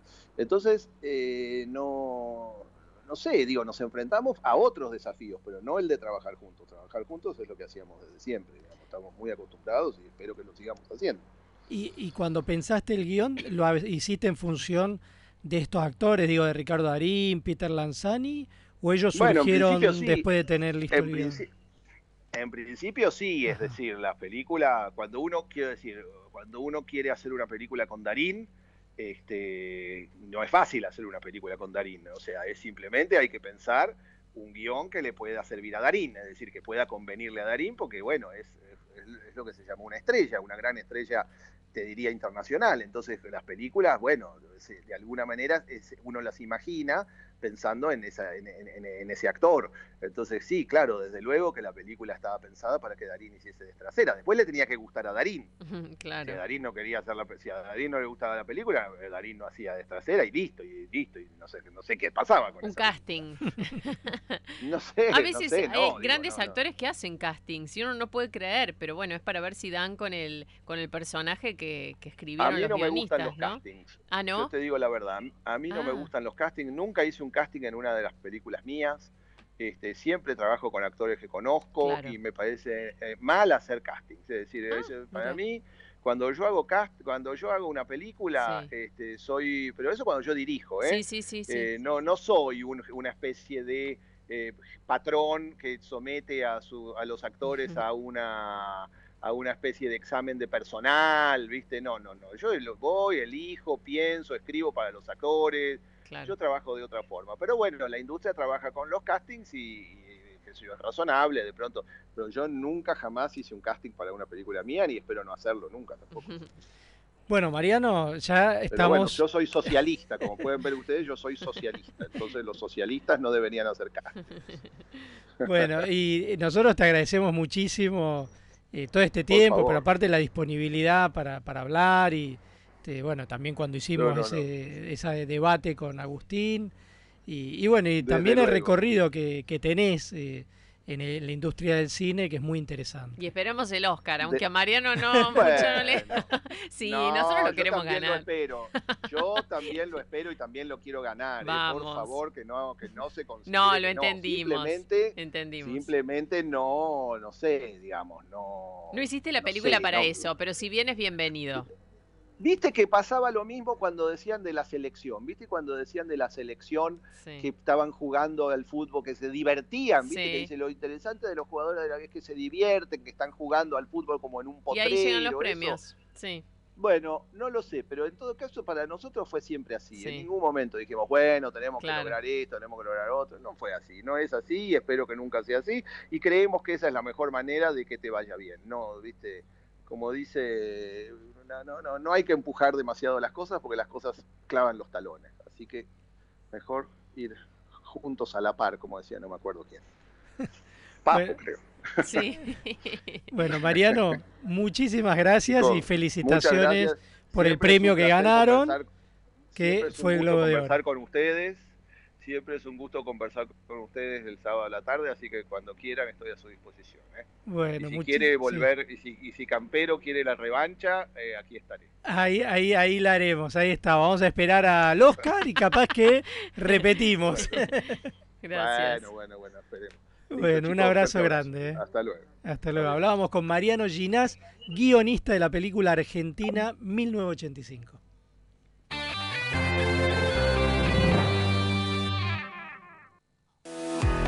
Escucha Radio Rivadavia cuando y donde quieras. Seguinos en Spotify y entérate de todo lo que pasa todo el día. ¿Pensás en tu salud y la de tu familia? Pensá en MGN Salud. MGN Salud es una empresa de medicina privada que te brinda los mejores profesionales en todas las especialidades médicas, con centros y laboratorios de primer nivel. Envía un WhatsApp al 1140 46 27 27 y asesórate con un ejecutivo. Ahora, en MGN Salud, podés aprovechar tus aportes. Envíanos durante las 24 horas un WhatsApp al 1140 46 27 27. Recordá, MGN Salud siempre cerca. Superintendencia de Servicios de Salud www.sssalud.gov.ar 0800-222-72583 RENEM número 117924. El rey de la bachata vuelve a la Argentina.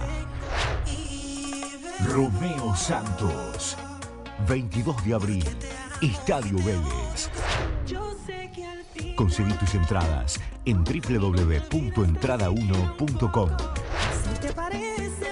Romeo Santos, Fórmula 3, La Gira. Produce Phoenix Entertainment. Todos los domingos de 14 a 16 por Las Buenas con Ricardo Benedetti y Luis Gasulla. El análisis y la mejor información de la actualidad política. Radio Rivadavia, AM630. Todo lo que pasa todo el día. Diputado, le pregunto, ¿la economía es una ciencia o un arte? Es un arte, porque si fuera una ciencia, la probarían con ratones y no con nosotros. Son solo seis pasitos, 15, 6, 5, 4, 3, 2, 1, 15. Solo seis pasitos. Este domingo el Kini 6 sortea un super pozo de 475 millones de pesos. 6, 5, 4, 3, 2, 1, 15. Quédate ahí, ya llega Verano 630 con Nancy Gelabert. Contacto Digital, un puente entre las personas y los medios.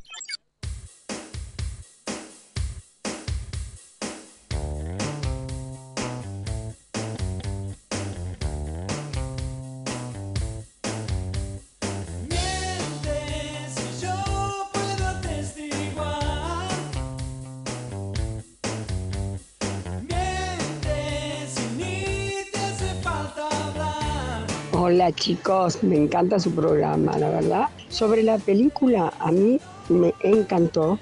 Tengo familiares desaparecidos, debe ser eso lo que me hizo llorar tanto que la tuve que mirar otra vez más. Pero la actuación, todas las maneras, la ropa, todo, las, todas las cosas como hablaban, ay, no, no, una emoción plena. Muy buena la actuación y muy buena la emoción que han formado, que es cierta. Ojalá que este pueblo se ponga los pantalones largos y podamos salir de este agujero que estamos. Gracias chicos, felicidades. Buenas tardes. Mi modesta opinión es que cuando se cuenta un hecho histórico, contar una verdad a medias es casi mentir. Graciela de Bernal. Esto es con respecto a Argentina 1985.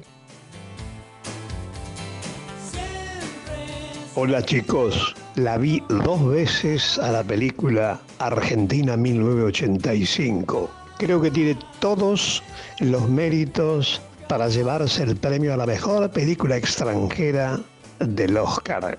Por supuesto que tiene aspectos cuestionables. Uno de ellos es el escaso protagonismo y en alguna medida el olvido al que condena al presidente Alfonsín. Pero eso no le resta méritos. Excelente programa. Mario de Wilde. Hola, mi nombre es Martín, soy camionero, lo escucho siempre. Lo demás ya lo vimos siempre, un poco más atrás de la foto, un poco más corrido de la foto, pero son todo lo mismo en definitiva. Yo, para mí, mi ley, algo distinto, hace más de 40 años venimos con la misma receta, cambiemos a ver qué pasa con algo nuevo. Da miedo, pero hay que cambiar, está bueno. verdad no hay nada. ¿Será que esta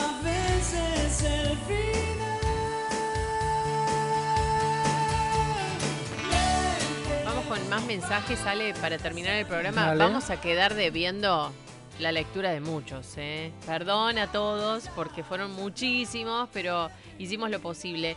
Adriana de Córdoba dice, los busqué porque me encanta el programa y me manda la foto, Ale. Nuestra foto de. Radio Rivadavia. Sí, así que gracias bien, Adriana bien. por estar ahí del otro lado. Guillermo de Quilmes, de Zona Sur, dice, la única que tiene agallas es Bullrich, pero le va a costar hacerse lugar entre tantos intereses cruzados y nos manda saludos. Gracias Guillermo de Quilmes. Rubén de Jujuy, escuché este mensaje, Ale. Los sábados por la tarde, mi pasión es pedalear y escuchar Rivadavia. Muy bien. Aunque muy tenga bien. que gastar mis datos, no puedo dejar de escucharlos porque nos escucha con el celular. Rubén de Jujuy, gracias. Que es la recomendación que nosotros siempre damos. Salgan Sí. a la calle, al aire libre Sí. y sigan escuchando Rivadavia. Sí, sí. Así que gracias Rubén de Jujuy y a todos los que nos mandaron mensajes porque son miles hoy, ¿eh? Miles. Impresionante. Sí. Realmente como la gente se engancha con las elecciones. Sí. Es muy fuerte. Uno más, Horacio de Puerto Madryn. ¿Cómo está el sur, eh? Mandando mensajes. Otro más de Puerto Madryn, Sí, mira. muy bien. Yo propondría a Patricia, pero su entorno es problemático, Epa. dice. En cambio, el dúo Milei y Patricia sería lo ideal. Armó la fórmula, fue por más. Milei Patricia. Sí, sí, Milei Bueno, Patricia. viste que hay gente que dice que todavía puede haber desprendimientos tanto del Frente de Todos como de Juntos por el Cambio. Sí. Esto de que Milei podría acercarse a Macri o a Patricia Burrich, de que algún sector del Frente de Todos podría romperse e ir a, a este bloque que están armando Schiaretti y Urtubey. Sí. De hecho, la reunión que tuvieron con Rodríguez Sá, Ujú. Rodríguez Sá hasta ahora forma parte del Frente de Todos Claro. pero hay que ver si se va con este sector, este espacio que están armando Sí. el gobernador de Córdoba y el dirigente de Salta Urtubey. Graciela de Cava, Ciudad de Buenos Aires. Voto por Mauricio Macri presidente.